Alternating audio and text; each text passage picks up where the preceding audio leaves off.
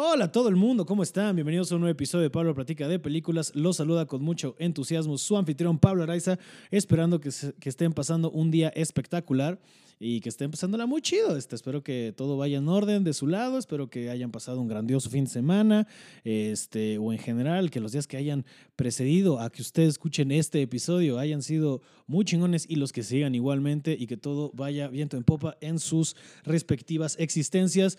Espero que en serio, de verdad, de mucho corazón, muchas, este, muchas gracias por escuchar y de nuevo les deseo lo mejor del mundo porque son la gente más chida. Muchas gracias por seguir eh, este proyecto y seguirme escuchando y seguirme dando un espacio para, para platicar bla, bla, bla, con varios de mis amigos. Les aviso que en este episodio, eh, como fue, hice una prueba técnica, es la primera vez que intenté grabar con eh, dos personas al mismo tiempo, o sea, bueno, tres conmigo. Eh, entonces, este, mientras bien las invitadas, que son las increíbles Mir Ramírez y La Palina, las divas y fritas, eh, tenían ahí el bracito. Yo de repente volví a usar uno este, agarrado, una macana, así, o sea, un micrófono agarrado con la mano y de repente volvió a tronar en algunos momentos. Entonces, disculpen de una vez de antemano que esa sea la situación, pero pasó, pasa, pasó quitas veces, ¿no? Este, pero pasó.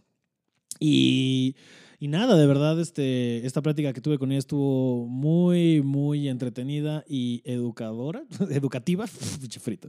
Este, pues no fumen desde temprano. Se cantó mucho igual, se divirtió mil, eh, pero sí, fue, aprendí mucho, como siempre cuando hablo con ellas, eh, nos divertimos mil, como siempre cuando hablo con ellas, y pasamos un- una grandiosa velada. Igual hace mucho no las veía, y son gente que quiero mucho, entonces, este, pues sí, antes de empezar a grabar hablamos como dos horas, y luego ya empezamos a grabar, y luego se quedaron otro rato aquí echando el cotorreo, y la verdad fue una plática muy, muy, muy, muy cabrona. Espero que ustedes también eh, encuentren en ella el provecho que yo, porque la verdad, de nuevo, sí, como hablamos de temas bastante densos, porque la película de la que vinieron a platicar es Promising Young Women, o como dijeron que se llamaba, Belleza, Be- Bella Venganza, una mamá así. Este, pues eso, ¿no? Pues es una película con este, pues varias perspectivas. Y me importaba mucho este, ver la perspectiva de ellas, que son este, pues, eh, líderes de opinión, ¿no? Del tema feminista del movimiento feminista en México, perdón, Eh, y, y la verdad es que sí fue muy interesante y la verdad es que por eso me interesa hablar con ellas, este, y la verdad es como lo digo en el podcast y desde el principio yo, yo, o sea, de esas películas que tenía muchas ganas de ver, pero fue hasta que Mi Ramírez fue la que dijo como de, oiga, no es que neta sí véanla, que dije, va, va, va, va, y ese mismo día la vi y le escribí y le dije, y luego fue ella la que le dijo, pues, ¿por qué no hacemos un episodio de esto? Y así fue como se gestó esta, esta plática. Ahora, este, para no dar más vueltas y, y entrar rápidamente a ella, también, este, pues como muchos de ustedes saben, eh, y si están escuchando esto el lunes 3, el día que se estrena, el lunes 3 de mayo, eh, mañana yo estreno un nuevo podcast con mi querida Grecia Castillo que se va a llamar El Poder de la Amistad.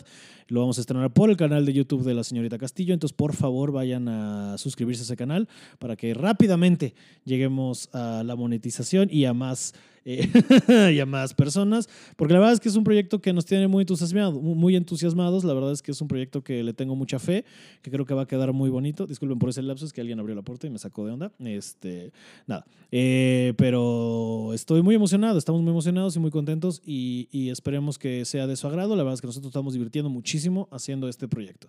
Y la verdad es que creemos que está bien bonito y los dibujos y todo, entonces, eh, pues nada, espero que eh, que disfruten el episodio de hoy y que mañana disfruten el nuevo podcast y nos este, me escriban con sus comentarios de ambos proyectos porque me gusta siempre escucharlos y leerlos y la verdad es que así es como vamos mejorando el contenido para su entretenimiento. Entonces, de nuevo, muchísimas gracias a todos los que me escuchan y me apoyan y me siguen y me dan views, porque de verdad eh, nada de esto sería posible sin ustedes. Entonces, estoy eternamente y profundamente agradecido con todos y cada uno de los escuchas.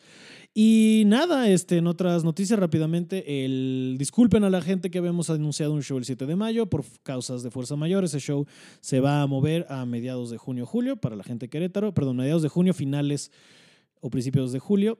eh, y vamos a estar yendo a Querétaro, pero el del 7 de mayo, disculpen que se anunció, pero desde el otros, desde hace dos episodios creo, que anuncié que pues siempre no.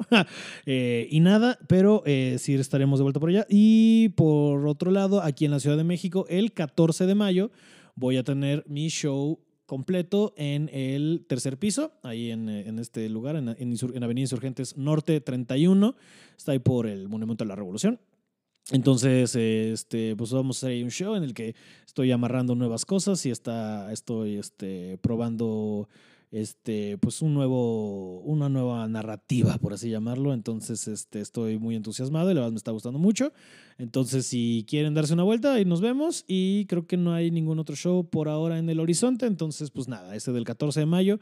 Eh, por favor, cáiganle. Lo más seguro es que me acompañe igual acá la señora Castillo y algunas, otro, y algunas otras sorpresas. Entonces, por ahí nos vemos.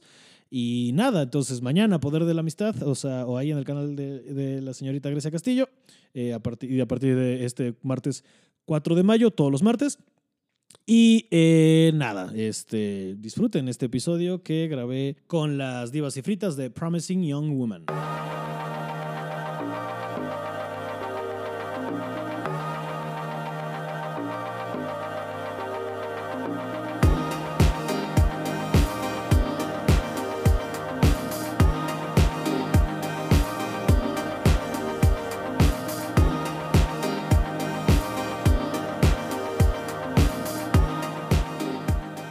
Divas y fritas, Miri la Palina en mi sala. Bienvenidas. ¡Wow! Excelente temón. Excelente Oye, temón. oye, no, excelente visitas. Muchas gracias por estar aquí. Qué emoción. Estamos felices, la verdad sí estamos felices. Muy contentas. Más porque es un podcast que es de esos podcasts del que siguen siendo solo en audio. Ajá. Entonces uno no se tiene que Producir. Exacto. Nunca te tienes que, pero bueno. Pero qué Pero uno elige. Uno elige, exacto. Qué rico venir aquí sin bañarse, la verdad. rico, rico. ¿No será la primera vez que estás en esta sala? Exacto. Sin bañarte. En Exacto. jugos. Yo- En esta sala he vivido muchos afters, quiero decirle aquí al querido público. Sí, esta sala ha visto mucho after. Mucho after. Mucho, sí, mucho vecino enojado Mucho a las 7 de la mañana.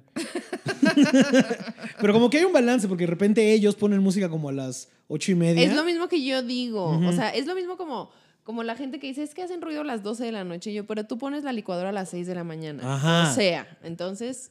mm, Sí, sí, sí, sí. Yo me voy a adecuar a tu desmadre. tú Exacto. mío. Yo sé que no compaginan, pero Exacto, nos respetamos tantito. Exacto. Pero sí, sí, este es un desmadre. Pero ahora les decía que también estoy muy emocionado de que estén aquí porque este es el primer experimento que tengo. ¿En qué de- sentido? De tener a dos les- No, no No, de tener a dos invitados al mismo tiempo. Nunca había logrado hacer Ah, triangulación. Entonces. Ok, o sea, solo este, venía una persona. Ajá, siempre es un one on one. Y ahora que Uy, vengan quiero ustedes dos. Este nivel de producción. Sí, hay mucha producción. Estamos, las divas y fritas estamos asombradas. En nuestra casa no hay tal nivel de producción. No, nosotras transmitimos con un celular y un tripié que a veces tiene disfunción eréctil y se Mm. cae la toma. Pero ahí vamos, ahí vamos. Se cae la toma, pero nunca el evento. Exacto. Bravo. Divas y fritas, el show. ¿Y cómo fue el cambio de. O sea, ¿cómo, ¿cuándo fue que eligieron el cambio de mejor que coger a, a Divas y Fritas? Ok. Era el año del 2019. Y- Corría el año. De Y- nuestro señor. Exacto. Y era el, eh, el setting, es el Comedy Fest Ajá. del 2019. Entonces, en el Comedy Fest había un lip sync battle, Sí, sí, sí. ¿correcto? Sí. Entonces, en el lip sync battle, la gente, pues, prepara una canción y canta en un bar. Nadie graba y es parte de los eventos que pasan, pero yo estoy desquiciada ya del cerebro y entonces a mí me dicen, eh, vas aquí a hacer una inventada. Yo voy a decir, voy a hacer una inventada con plumas. Entonces fui... Ah, esta foto es verga. Exacto. Bueno, ese fue un lip sync y Ajá. esta otra vez fue así como que ya fui, le pregunté a una amiga coreógrafa que se llama Karen Piaskowski que me pusiera, le pedí que me pusiera una coreografía, me puso una coreografía. Ahora necesitábamos un cuerpo de baile. En el cuerpo de baile estaba eh, Emiliano Gama, por supuesto, Nick Tesmaya, Karen Piaskowski, y nos hacía falta alguien para ge- gestionar el diamante que le llaman, ¿no? Y entonces eh, todos dijimos, obvio, hay que hablar de la palina. Y yo dije, obvio. Y la palina dijo, sí, a huevo, yo soy parte de ese cuerpo de baile, jalo, jalo, jalo. Y entonces lo que causó que ensayáramos muchas veces y que, o sea, nos fuéramos a tomar después. Y Me encanta que te fuiste bien atrás para explicar el cambio. es que le voy a explicar por qué se llama mejor que coger. Ok, está bien. Entonces, una, un, un, un- ¿Aquí me acerco? O si quieres acércalo tú, para eso está el bracito. El bracito. En algún momento hubo... El bracito. El bracito. En algún momento hubo un conato ahí de, de situación, de desconocimiento de comadre en estos tiempos. Sí, hubo un baile ahí que yo efectué como, como se aparean los pájaros ubicados, como que hacen ahí un... ¿Sí? Yo hice algo, un movimiento así y no, no, no tuve éxito y me retiré. Dije, no se va a armar, me retiré y estuvo bien, perfecto, todo bien. Pero al día siguiente fue como, ay, qué bueno que no pasó, amiga, porque está mejor que seamos amigas y no cogimos y qué padre, uy, eso nos conectó como más, ¿no? Y le dio un cuarzo, obviamente. Y me dio un cuarzo y me dijo, vete a tu casa. Y le dio un cuarzo y me quedé confundida de mi sexualidad como muchas otras veces antes, sin poderlo nombrar. Y Pero me encanta, me encanta, el, el move de, de, de, darle regalo de despedida a alguien. No, y es como un amarre. No Yo digo que me dio un cuarzo así como, ten mi cuarzo de la luna. Y ya, y ya no puede más. No se puede. Ajá. Puede ser que sí, ¿eh? Es probable que sí. Claro que sí, yo siempre lo he pensado. ¿Tú le diste? Yo me fui de ahí como ah, si le me han dado toloache. ¿Qué pasó? ¿Y luego qué pasó? Y luego. Me encanta la risa de Pablo. Es mágica, es mágica. La risa de Pablo despierta a la gente cuando está dormida, a los duendes en el bosque, las habitas empiezan a volar, cae el rocío, abren las flores, alguien se viene cuando Pablo se ríe. En fin. Principalmente Pablo. Eh, principalmente Pablo. Este, y luego yo dije, a esta chica que bien me cae. Hay que hacer un podcast con ella porque además es famosilla, ¿no? Nos podemos colgar ahí de su fama. Y, y, es muy cagada y me cae bien. Y como que me gusta pasar tiempo con ella. Y entonces hicimos un, una junta de trabajo, una junta creativa para decidir qué pedo con el podcast, ¿no? Este, porque ya habíamos dicho que sí, que íbamos a hacer el podcast. Entonces en la junta creativa fue como... Eh, es que este podcast es el, el, podcast que México esperaba, el mejor podcast de México, el podcast más cabrón. O sea, este podcast nos va a catapultar a todo lo que necesitamos. Este podcast es mejor que el sexo, ¿no? Entonces mm. ah, es mejor que el sexo. Y entonces ya había, obviamente, podcasts que se llaman Mejor que el sexo porque no es un nombre original. Y. Aparte era un podcast como muy heteronormado de un señor y una señora que hablaban de cosas que eran mejor que el sexo, que al final siempre no eran mejor que el sexo. Entonces es una premisa que no existe. Exacto. Y, este, y entonces, bueno, mejor coger. ¿Y cómo lo vamos a, a como... Publicitar. Ajá, ¿cómo lo vamos a comunicar? No, pues vamos a contar esta historia de que casi cogemos, pero no cogimos porque somos súper amigos. Y dos años después. ¿Dos años? Bueno, o sea, ahorita estamos dos años después. Ah, ya vivimos varias cosas. ya tenemos un perro. Ya tenemos un perro. Pero eso sigue sin responder el cambio.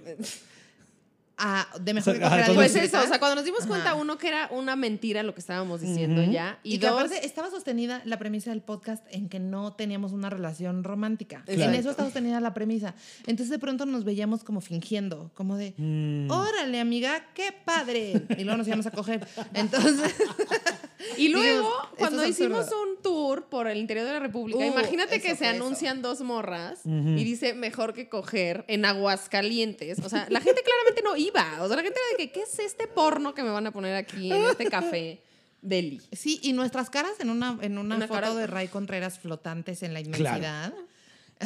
de que teníamos las dos caras de, después de coger. Ajá, ajá, ajá, exacto. es que Ray saca mucho de ti, ¿no? Esa foto de... Exacto, es como sensualón. Ajá, ajá. Sí, Ray, Ray tiene un ojo de mucho deseo. O sea, así te ves sensual. Y tú lo ves y dices, sí, va, sí, sí voy a entregarte. Claro, lo, Ray lo que diga. Exacto, exacto, la sí, sí, sí, sí, sí, sí, sí. Nos tiraron en el piso, nos tiramos en el piso. Y entonces, pues ya así fue que dijimos, ya no podemos sostener esa mentira. En Aguascalientes nadie nos va a ir a ver si seguimos hablando de sexo. Entonces, mejor que vayan y que piensen que es otra cosa, y ya después les hablamos de cómo cogen las lesbianas. Exacto. Y llegó la, la pandemia, y con la pandemia llegó un momento muy mágico en el que empezamos a hacer el podcast en vivo en YouTube, en, así con nuestra compu. Y la gente empezó a chatear con nosotras y la empezamos a pasar bomba. Así, las 40 personas que éramos la pasamos cabrón. A huevo. Y, este, y entonces, en una de esas, una de las, de las chicas que escucha el podcast dijo: Es que son muy divas y fritas. y ahí dijimos: Esto es aquí se queda. Y entonces ya empezamos a trabajar en el cambio de imagen y nos dijo, no, o sea, ya todo tiene más sentido, pues. Sí. A mí me encanta el nombre Dios. Mejor coger me parecía fantástico. pero claro, tienes razón. Si, si, era una mentira, no quieres mentirle respetable. No, no quieres mentir. Y, si algo son las dos, son divas, Divas y fritas. La verdad es que sí, cada vez nos hace más sentido. Cada vez nos hace más sentido. Y cada vez son más divas, decías. Exacto, cada vez somos más divas. Y también más fritas. Sí, la verdad es que la pandemia me ha llevado a un nivel de frites nunca antes visto. Nunca antes visto. ¿Confirmas? No, sí, doble confirmo, doble confirmo. Ahora, en tu defensa, Ajá. no sé qué tanto sea la pandemia o qué tanto sea andar con mi Ramírez. Bueno, eso dice la gente, pero miren, yo la verdad creo que también yo estaba en un closet de... ¿De la marihuana? Sí, o sea, sí fumaba, pero como de, ay, ¿será? Y la neta es que siempre era algo que a mí me mamaba mucho, pero lo hacía Mm. menos porque yo misma estaba como con un, una marihuanofobia dentro de mí. marihuanofobia internalizada. Ajá, ajá. Y ya, y ahora es como, mm, chica y deli. Sí. O sea, seguro tuvo que ver con mi Ramírez, pero no para mal, pues. A ver, yo soy una pacheca consagrada, no, no me hago responsable de las consecuencias que, que eso tenga. Permiso Sego, ese es el uno. Exacto. y la verdad creo que el cannabis es un derecho humano, una medicina y que deberíamos de tratarlo con mucho menos tabú. Estigma. Ajá. Sí. Y como empezar a salir del closet porque hay muchísima gente. El otro día vi un camión que tenía eh, unas, unas medicinas de CBD anunciadas. Con una Mm. planta de así ya en la Mm, marihuana. Con ahí. la planta ahí, porque en realidad todos usamos la planta de una u otra manera, o muchos usamos la planta de una u otra manera, y la mayoría de la gente solo obtiene beneficios. Sí. O sea, las tías con la, o sea, la, la- la- la clásica de peyote y marihuana para las reumas es. No, y algo me encanta a mí el años. efecto de la marihuana en otras versiones que no sea porro. Jala. O sea, Mm. gotitas sí, gotitas perfecto. Claro, claro, Ay, claro. es que me he hecho unas gomitas y es perfecto. Una pomada buenísima, pero ya dile un porro, no, es que eso ya es de marihuanos. Es como, señora, usted está astral con sus gotas. Ajá. Sí, no, y también que gente que se la vive en tafil. O, no, es una plática que tenía, digo, creo que todos hemos tenido esta plática con nuestras jefas, ¿no? De, no te drogues. Señora, ¿qué cree que está haciendo usted con su pastilla para dormir, para Sí. cagar, para la presión, Exacto, para el hígado? Es lo mismo. Exacto. Es lo mismo. Y yo creo que hasta la marihuana le beneficiaría mucho más. Estoy contigo No. de, creo que sí tiene un tabú demasiado grande y demasiado, ya, ¿no? Ya, señora, ya. Este, Lo que pasa es que sí es un salto cuántico muy cabrón entre los boomers y los millennials. Es algo que siempre he pensado. Hoy vi un meme que decía, este... Las marihuanas, Lupe, decía. sé que apenas lo vio hoy. decía, los millennials... Los millennials Ella al revés de, ay, mira el peluche de IKEA. Exacto, iba al revés. Jesús del Cristo. No, que decía que los millennials están sobreviviendo su cuarta catástrofe a los 35 años. ¿no? Sí, y, y se, confirmo. se me hace como un salto muy cabrón de pensamiento entre una persona de nuestra edad, que no somos ningunos jóvenes, aquí no hay nadie joven, y un boomer. Sí. Y sí creo que eh, es un mundo muy distinto y nos está tocando algunas, nos están tocando algunas resistencias. Por ejemplo, estaba, no por ponerme política, pero estaba viendo que hay un pedo del aborto en Puebla, güey, y que se penaliza a las mujeres con cárcel por abortar en Puebla desde un año hasta 60 años, dependiendo de qué tan tricky se ponga el juicio. Y está bien Verga. cabrón, está bien cabrón porque está bien cerca y está bien a la mano y es bien medieval. Sí. Y es como, claro, güey, porque todavía está viva esta gente, ¿no? A pesar, y son colectivos, o sea, es, es la gente joven la que está de, oigan, eh, podrían encarcelar a las mujeres. Amnistía Internacional de que, este, podrían sacar a las mujeres de la cárcel. Y, y la gente de, 60 años, verga, güey. O sea, Sí, sí, como que estamos desviados en muchas veces en nuestros Sí. objetivos, siento.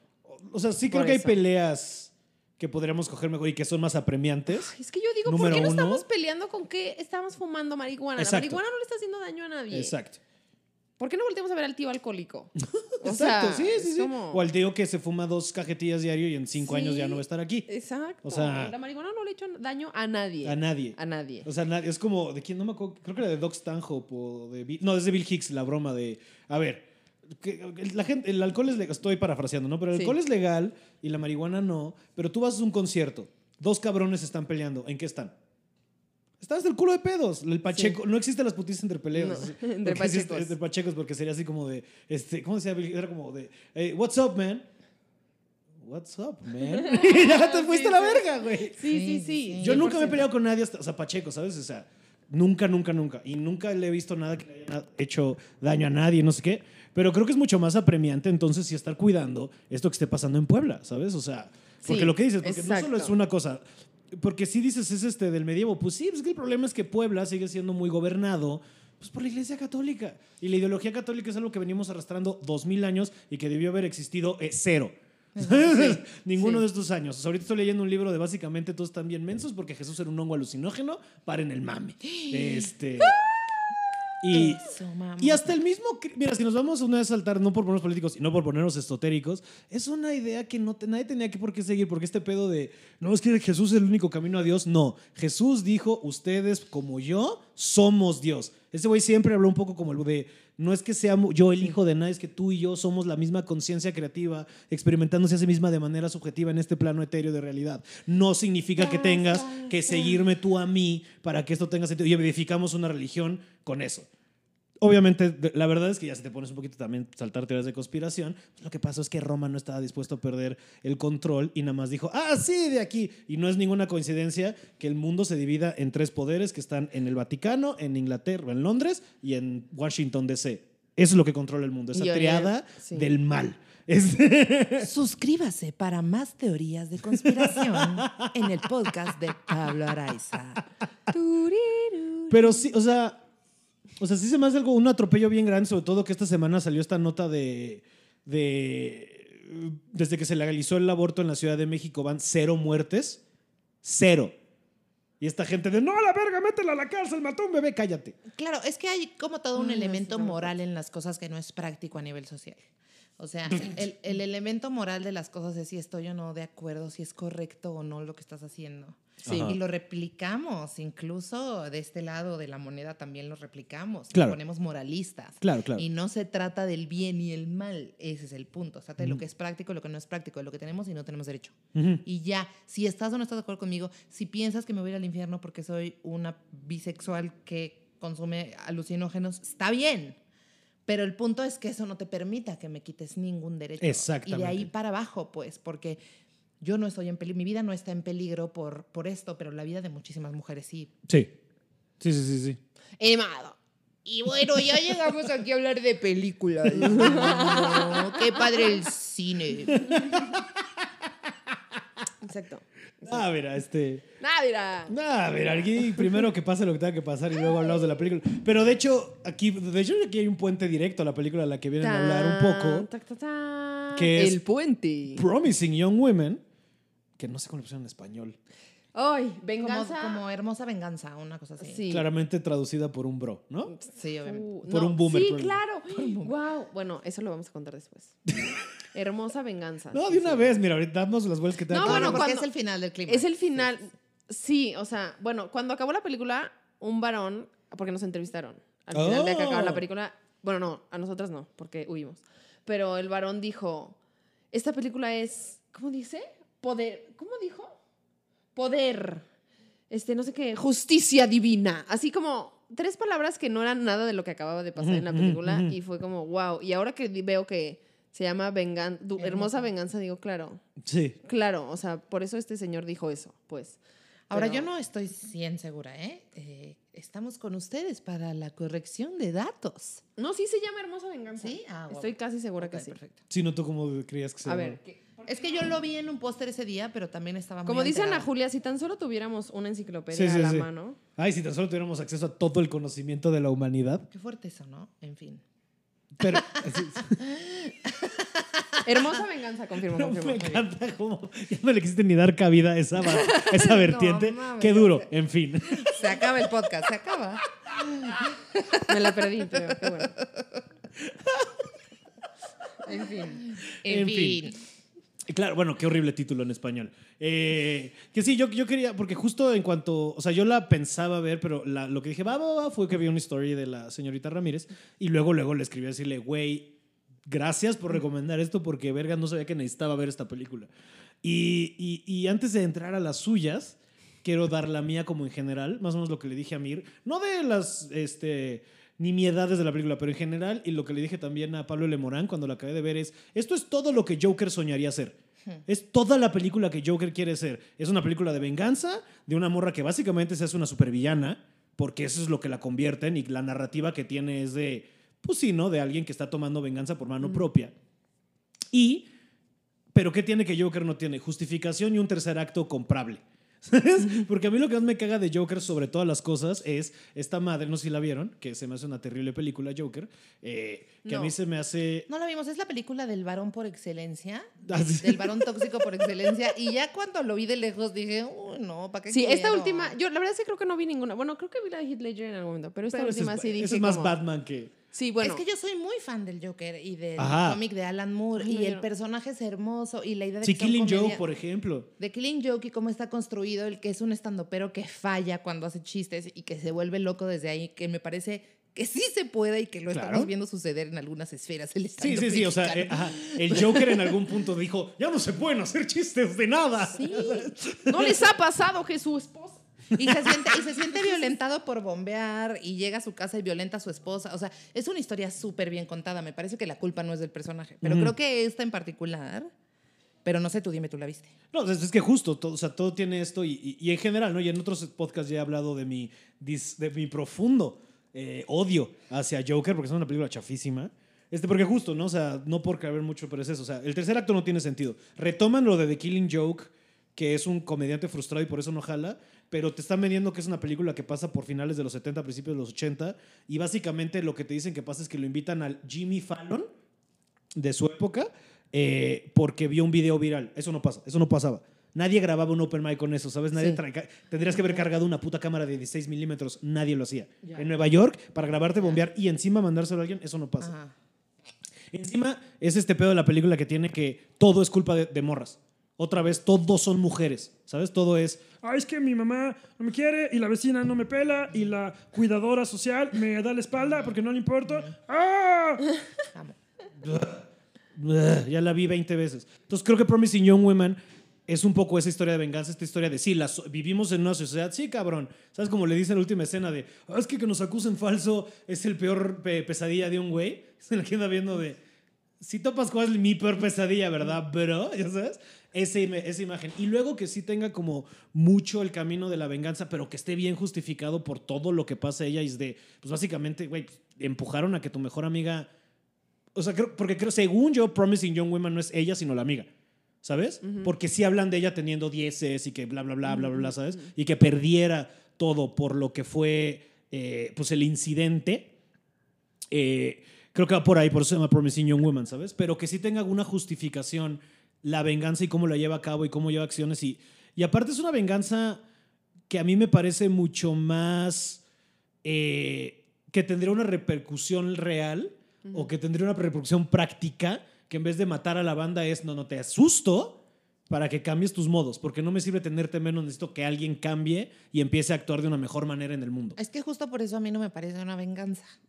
O sea, porque, porque de, visto desde el punto de vista masculino, esta persona hubiera ido a masacrar a todos los güeyes que le intentaron violar borracho. Claro. Y por eso al final a mucha gente no le gusta. Porque no es un final de hombres. Pero ella no hace eso. Ella en ningún momento los toca. Ella incluso, en todo momento yo me sentí súper nerviosa en esas escenas porque decía, esta morra está en peligro. Está con un güey que está súper encocado y le está diciendo, así, con los ovarios que tiene, que, que siempre no está borracha. ¿Cómo va a reaccionar el güey? Están solos, pues. Sí, y esto que dices de la villana también, o sea, me salta porque sí digo como, güey, cuando yo la vi, yo al revés de, o sea, yo nunca la vi como un personaje de villana, pues al revés, yo decía como, verga, esta morra está como eh, poniéndose en unas situaciones muy perras que ni, o sea, yo no me puedo ni imaginar la, o sea, lo difícil que puede ser eso que hizo, pues de justo como dices, ¿no? Mm. Como tisear al vato y, y llevarse hasta ahí, o sea, es una situación súper de peligro tan cabrona y cambiarlo. Y que a mí al principio me parecía como, eso me parecía, por ejemplo, romantizado, ¿no? Porque yo decía, güey, a ver, él, o sea, ella se hacía como que estaba borracha y después no, y entonces como que tenía un poco un poder sobre el vato, porque Ujú. el vato sí tenía, sí estaba pedo, ¿no? Pero yo decía, güey, no, en cualquier momento la, va, la madrean y no sé qué. Entonces como que yo hasta ahí decía como de, oye, esto no sé, porque está como muy romantizado. Ya después me cayeron en. Supervillana no por ponerla, decir que es una, o sea, como, o sea, el tropo del cómic. Sí, no, claro, no claro, estoy diciendo claro. que sea la mala. No, no, no, claro, ok, claro. Pero sí es como, es muy loco como, exacto, o sea, como que está esta, esta situación de como ella está tomando por, por, su- por- por sus propias riendas, pues, Ujú. la- el, el proceso o la, la solución que haya al problema, pues, es como muy fuerte porque no estamos acostumbrados a estos, a estos personajes Exacto. femeninos, pues, ¿no? Que, Ujú. tomen, que tomen acción por, por otras, por algo que ni siquiera es suyo. ¿no? Porque también es como de, pues no le pasó a ella directamente. Pero nos pasa a todas. Exacto. Es que el punto es, o sea, como para mí fue, yo estaba feliz con mis palomitas en el Cinépolis VIP, tenía un chingo que no iba al cine, Palina y yo nunca habíamos ido al cine, nos invitaban así, eran las 10 de la mañana y yo estaba de que desayunando carbohidratos deli. Y la, a las 10 de la mañana a ver esta película, o sea, sí Ok, fue también difícil. es- Fue muy difícil, muy difícil.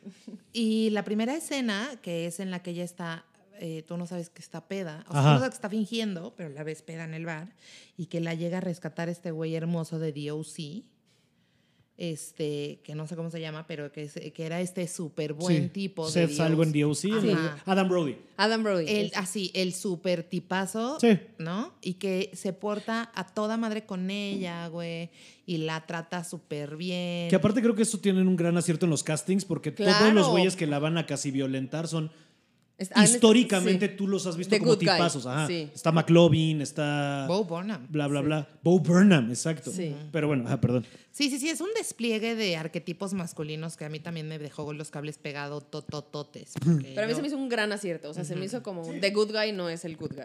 pues. Exacto, exacto. Como que hasta haciendo un metacomentario. O sea, todo de, lo que hemos "Este construido- güey le hace del bueno en las pelis, pero no es. Sí, o sea, les hemos construido un personaje que ha construido el sistema, pues, pero no es cierto. ¿no?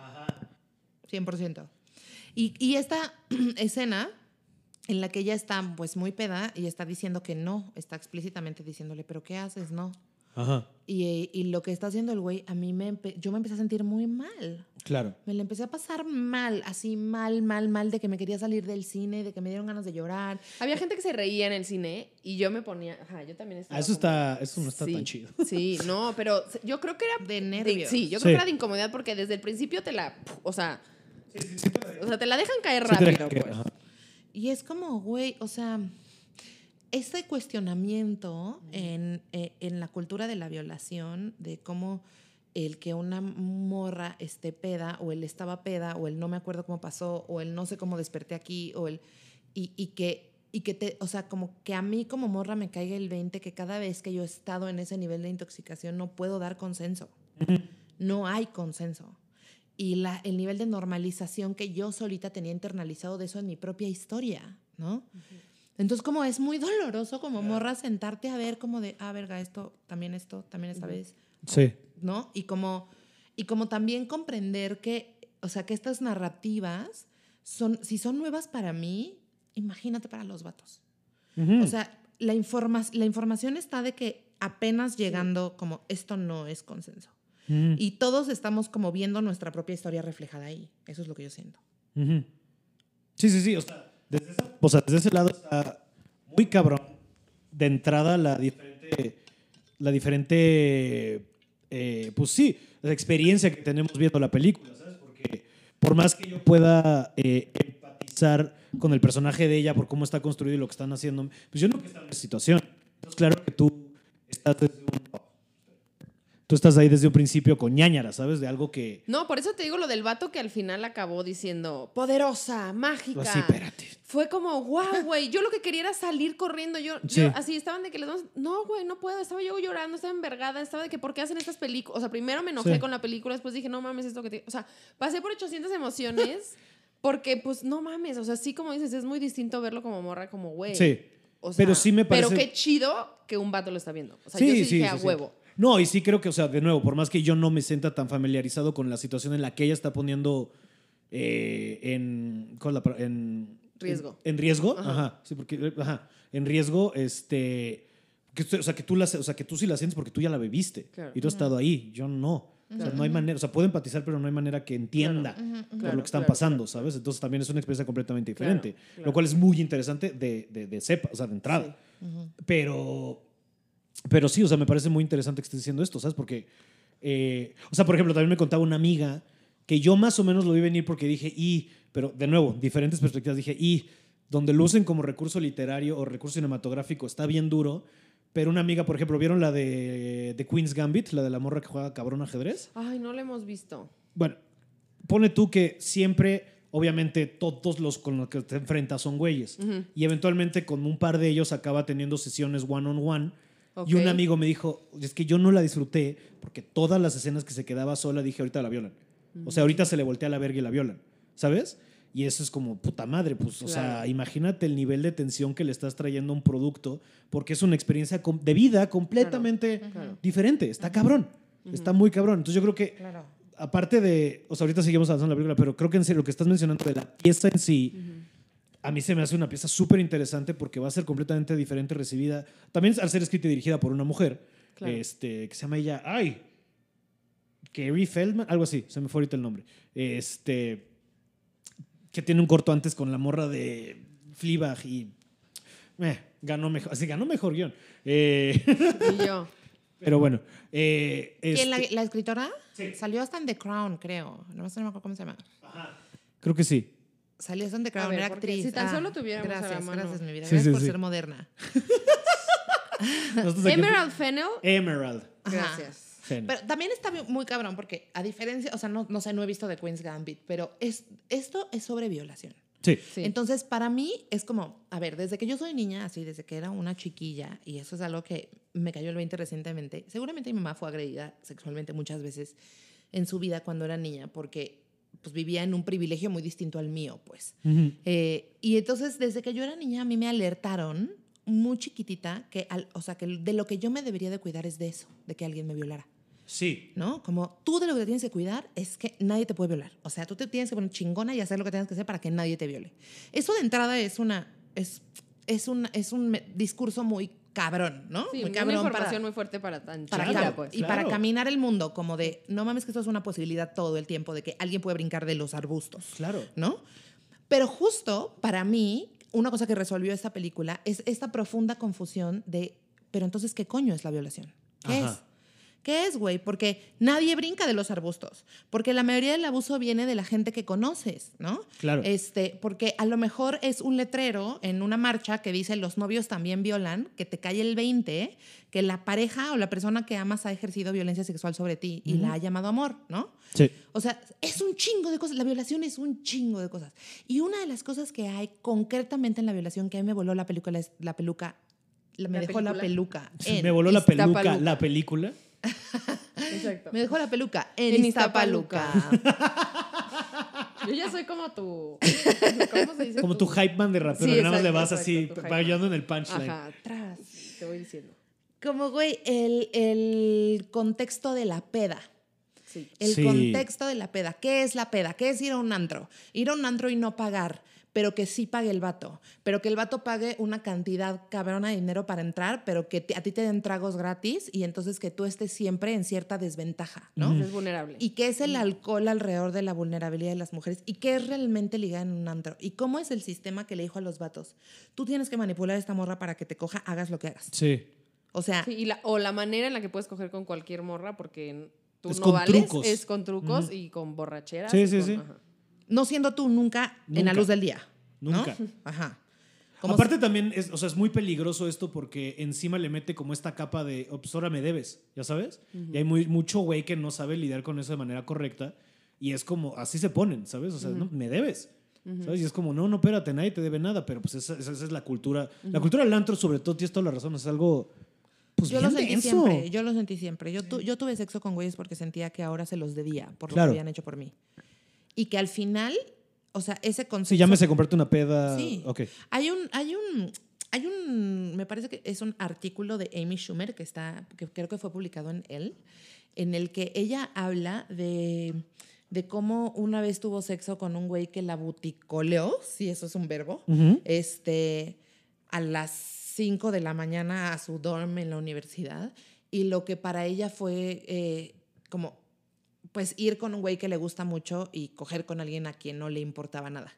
Y como que estos pequeños hints, y la peli tiene muchos de estos, como de cómo están disfrazadas las cosas en el mundo, que tal parece que el amor romántico es lo único que importa. Por algunos momentos yo pensaba que estaba viendo una chick flick, de un tipo que sí era buen tipo. Sí. ¿No? Y como que ese, es, o sea, ese lugar del amor romántico que lo atraviesa y cómo se trata de esta búsqueda del amor romántico, porque al final yo también iba al antro a buscar el amor, güey. Claro. A ver si conocía al vato que iba a conocer mi abuela el domingo. Hmm. No a ver si me ponía peda para estar vulnerable sexualmente para alguien. Y entonces como ese hallazgo para mí a mis 36 años fue súper doloroso, güey. Y creo que se me hace súper valioso que aunque haya sido muy doloroso y muy incómodo y muy difícil de ver, también esta pieza de arte está en el mainstream, güey. O sea, está en, en Cinépolis y la puedes ir a ver pensando que estás yendo a ver una hermosa venganza y te la dejan caer con tubo. Sí. Sí, pero justo, o sea, justo ahorita que lo estaban mencionando me parece interesante porque, este, o sea, ¿cómo fue que, o sea, sí, o sea, entonces se la pasa, o sea, que estaban tan incómodas viendo estas escenas, tú de ahorita va a pasar otra cosa, ahorita pasa cosa, pero ¿cuándo- ¿en qué momento dicen, no, pues al chile, al chile no, perdón, este, o sea, ¿en qué momento fue como este cambio de decir, ok, ya me puedo relajar y puedo entender la pieza? Días después. Ok, ok, no fue... No, ok. no mames. Fueron, o sea, yo sí pude verlo como un poco con distancia porque me empecé a poner muy incómoda, pero dije, o sea, como que yo estaba en el, por algo, está, por algo estoy incómoda. O sea, ¿por qué me siento incómoda? ¿Sabes? En vez de ponerlo en la película fue como, güey, ¿por qué me siento? Y yo, como, güey, porque está en bruto esto. O sea, esto te lo ponen así de así es. O sea, no está sugarcoateado, no está. O sea, es como. O sea, la escena del vato matando a la morra es como de, güey, ya que pare. Yo, yo no Yo decía, güey, ¿por qué está durando tanto? No sé cuánto dura la escena, pero para mí fueron, fue media hora. Es muchísimo, sí. Yo estaba de que, güey, ya que pare. Entonces, como que yo estaba de. Pero al final decía, ¿por qué es tan incómodo yo? Porque así es. Por eso me incomoda, porque nunca hemos visto nunca esto. No nada más te lo cuentan, ahorita Sí. medio empiezas a escucharlo. Este, ya tenemos casos en donde todos estamos viendo la misma película, como es el caso del señor Enrique Guzmán con su nieta. Como que todos estamos viendo la misma película, pero no estamos viendo el acto per se. Y cuando yo lo vi fue como, a la verga, porque aparte esto, ella está disfrazada, ella está como de, güey, yo, o sea, voy aquí a hacerlo por mi propia cuenta y no puede, porque no puedes. Porque esa es la realidad, no puedes. O sea, como que en algún momento decía yo, pero es que hasta decía yo, claro, ella, él ella la- lo va a matar y, ah, y va a ser como de... "Ah", Y después dije, claro que no, güey, porque ella no lo puede matar, no puede. Y cuando el amigo llega y le dice al vato así como, nothing happened, así, y lo abraza y le dice, tranquilo, Sí. no pasó nada, no pasó. Y dura como cuatro minutos también esa escena en la que le dice, no pasó nada. Y yo estaba de que... El pacto. El pacto. Y entonces, ajá. O sea, no entonces- escena más representativa del pacto que quitan el Sí. cadáver de una mujer muerta, o sea, de que quita la manita para arrodillarse y abrazar Sí. a su compa de, güey, tú tranqui, de esta salimos. Sí. Que sí. O sea, que te voy a decir que yo hasta ese punto también no me estaba mamando porque dije, verga, o sea, el mensaje que me van a dar, o sea, la escena, pues, de- Sí. es, gana el patriarcado. Sí. O sea, yo dije, este es el mensaje. Porque al Sí. final sí gana ella, ¿sabes?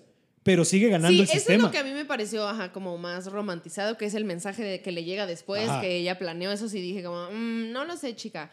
Pero pues creo que justo estamos, o sea, yo le decía a Mir como, bueno, al final me emput, o sea, estuve muy enojada, muy encabronada, pero porque estás, es real. Y qué chido que esto esté así en el mainstream. Y también el pedo es que pues no es una película perfecta porque no, porque justo tiene, hay cosas que hay que ajustar, pero qué chido que ya se estén haciendo piezas Sí. así. Que estén haciendo piezas en donde uno se siente súper incómodo y en vez de salir y decir, o sea, bueno, para mí me pasó, en vez de salir y decir, pinche película y no... Es como cuestionarme y decir, ¿por qué me incomoda? Pues sí, porque esto está pasando. Y qué bueno que la estemos viendo y que nos lo estén poniendo en la jeta, Ujú. cómo están sucediendo las cosas. Y no así como de, bueno, pues más o menos sucede así. No, es como, así pasa. Sí.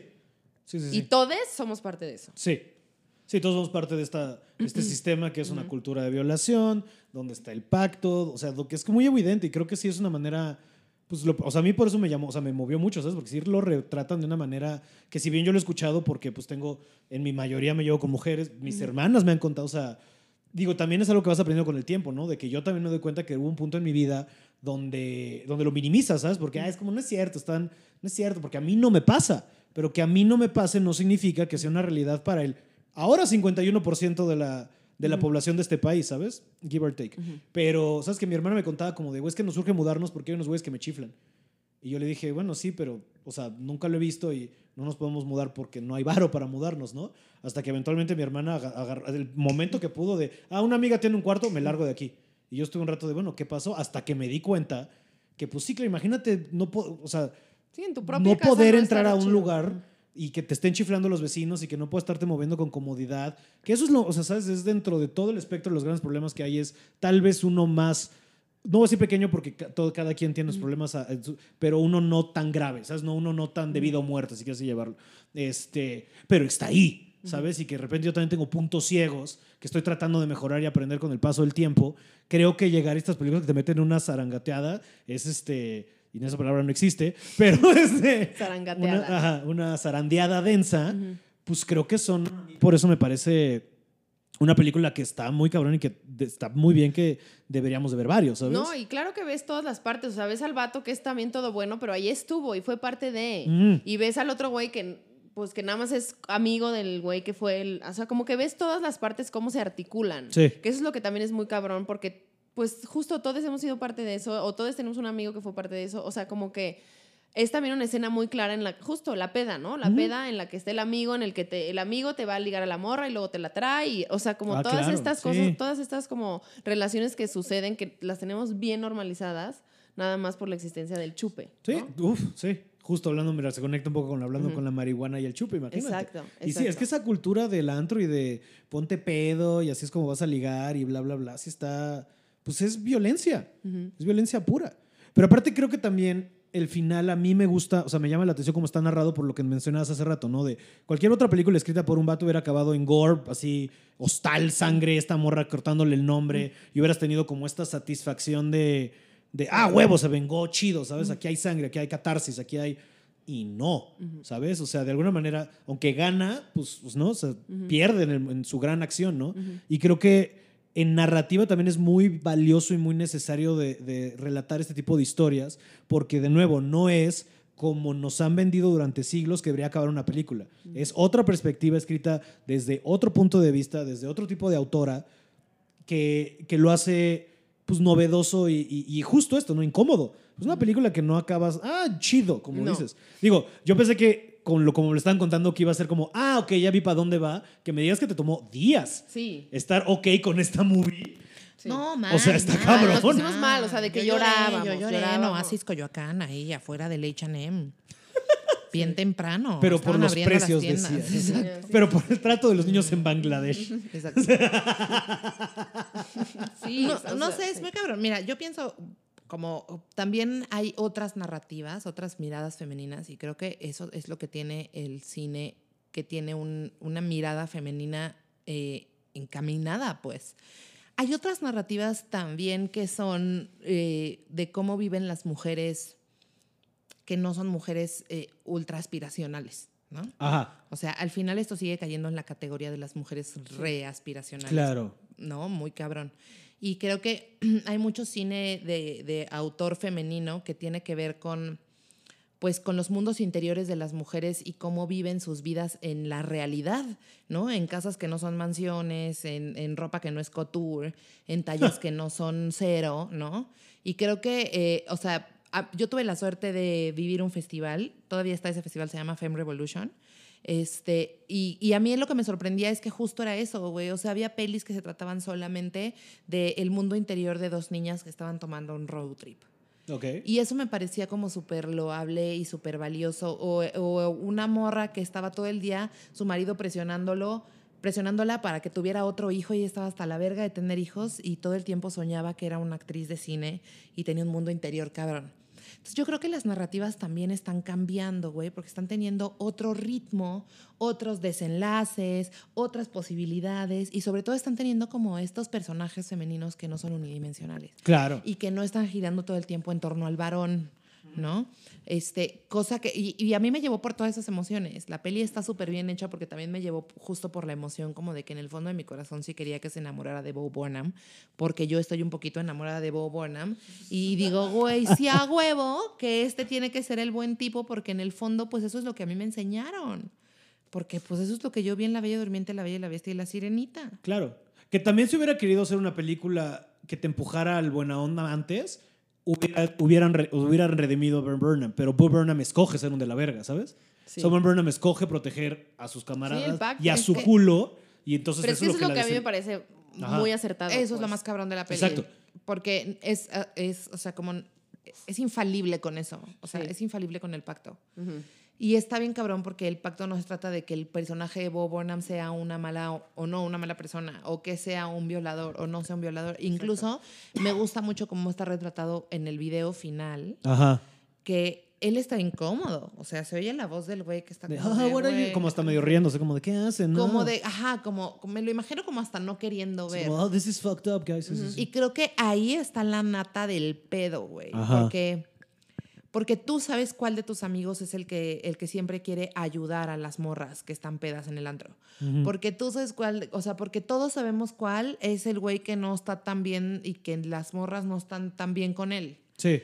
Y, y como el pedo es eh, lo que ocurre entre, entre el recibir esa información y el poderte le poner al pedo a ese güey que quizás Ajá. es tu compadre, güey. Sí. Exacto. Y que han construido un vínculo y una relación desde la masculinidad y desde el tener, eh, pues, each other's back, güey. Sí. Desde el ser bros. Porque y- tal, tal vez no ayudas activamente, pero te das pendejo y eso hace el mismo daño. De que, ay, ya estás Sí, hablando no con la niña peda y tú de, bueno, nosotros seguimos chupando. Sí, Mm, no tomar partido es tomar partido. Ándale. Sí, en este mundo que sí. Pero, por ejemplo, ahorita creo que vamos por un buen camino porque un, este, yo acabo, o sea, un amigo acaba de ir a una boda donde entre cuatro de ellos vieron que esto iba a acontecer y frenaron al güey.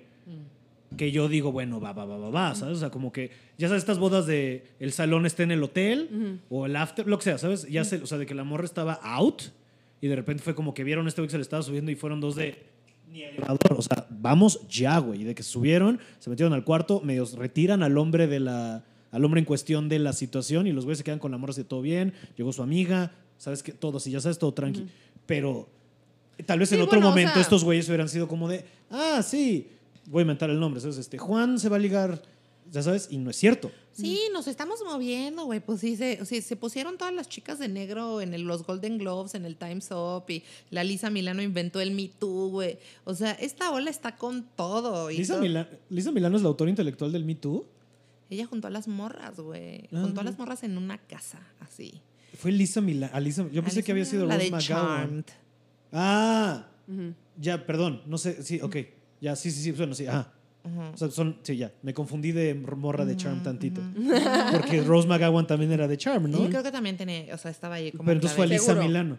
Imagínate esta morra, la cantidad de violencias que vivió, güey. Y No los mames, sí. ovarios que tenía, que tuvo, así de, a ver, nos vamos a juntar y nos vamos a hablar con la neta. Y ya. Sí. Y esto, o sea, estamos caminando sobre ese camino labrado. Y que hoy el arte, el arte, güey, tenga estas posturas que no siempre, o sea, que yo no siempre estoy dispuesta a ser atravesada como por estos discursos que me duelen tan cabrón, ¿no? O sea, los agradezco, me parecen increíbles, pero creo que hay otras muchas miradas. Y que el arte también está siendo atravesado por este pedo, güey. Y por eso existe el liso y por eso el desfile de Fenty de Rihanna es lo que es, ¿no? Por eso la Rosalía es quien es, ¿no? O sea, como que en este momento yo sí estoy alcanzando a ver incluso la ciudad tapizada de morado tras el 8 de marzo con arte, güey. Sí. O sea, el los feminismos se están comunicando a través del arte y ya no se trata de los feminismos, sino de la perspectiva de género y empezar a verlo para todos. Este ya es un acto de verlo para todos. Claro. No, porque, o sea, porque lo que estamos buscando este, es, pues, equi- equidad, igualdad, que todos podamos tener mismas oportunidades, ¿no? Y, y, y- y los roles de género hacen eso que, que no sea tan, pues, tan fluido, ¿sabes? Porque de repente te encasillan a que tienes que actuar o ser de cierta manera y eso es lo más contraproducente para el desarrollo de un ser humano, considero yo. ¿sabes? Claro, y también, bueno, en la película se ve también obviamente una historia muy binaria, pues. Porque también, pues, lo que sucede es que hay muchas interseccionalidades que también sufren un chingo de opresiones más densas. Claro, O sea, claro. una morra, una morra lesbiana, una morra lesbiana que es mujer trans, o sea, como todas estas cosas que también, o sea, yo entiendo que hay, pues, como dice Mir, ¿no? Hay otras este, perspectivas y otras historias que se están contando. Y agradece uno cuando ve estas cosas en el, en el mainstream. Ajá. Pero pues sí, o sea, como voltear a ver, ¿no? O sea, como... Ujú. Y desde dónde estamos viendo, qué historia estamos viendo Claro. y, y desde dónde o sea, estamos es apreciando. como, o sea, pues. es, en- o sea, es como un, o sea, está en este punto de, ok, qué chido, pero, o sea, Sí, no, yo de que agradecí. O sea, yo la verdad es que después de que ya pasaron todos estos días y que ya dije, ok, ya lo puedo ver con la distancia, todo estuvo bien.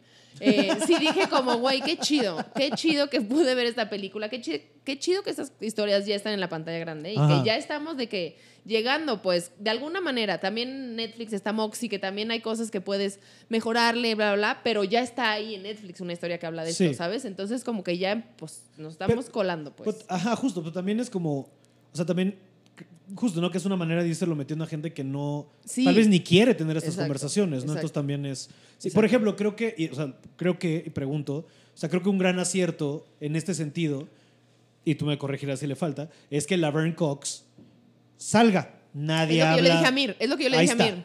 Sí, ¿no? es lo que yo digo. Nadie habla de, Sí, de sí. si es trans o no. de- ahí está. Es la jefa, es la Vern Cox. Chido. Y aparte sale muy cagada, o sea, a mí me como un gran pareció un personaje. gran sí, a Sí, que luego le hablé, hablé con Pablo y le dije, creo que la Vern Cox podría ser un gran biopic de RuPaul.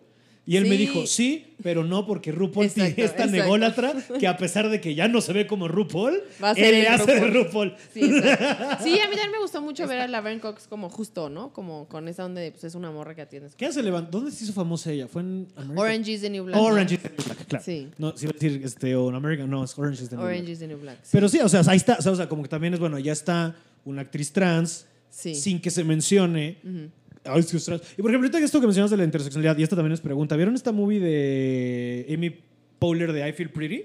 Sí.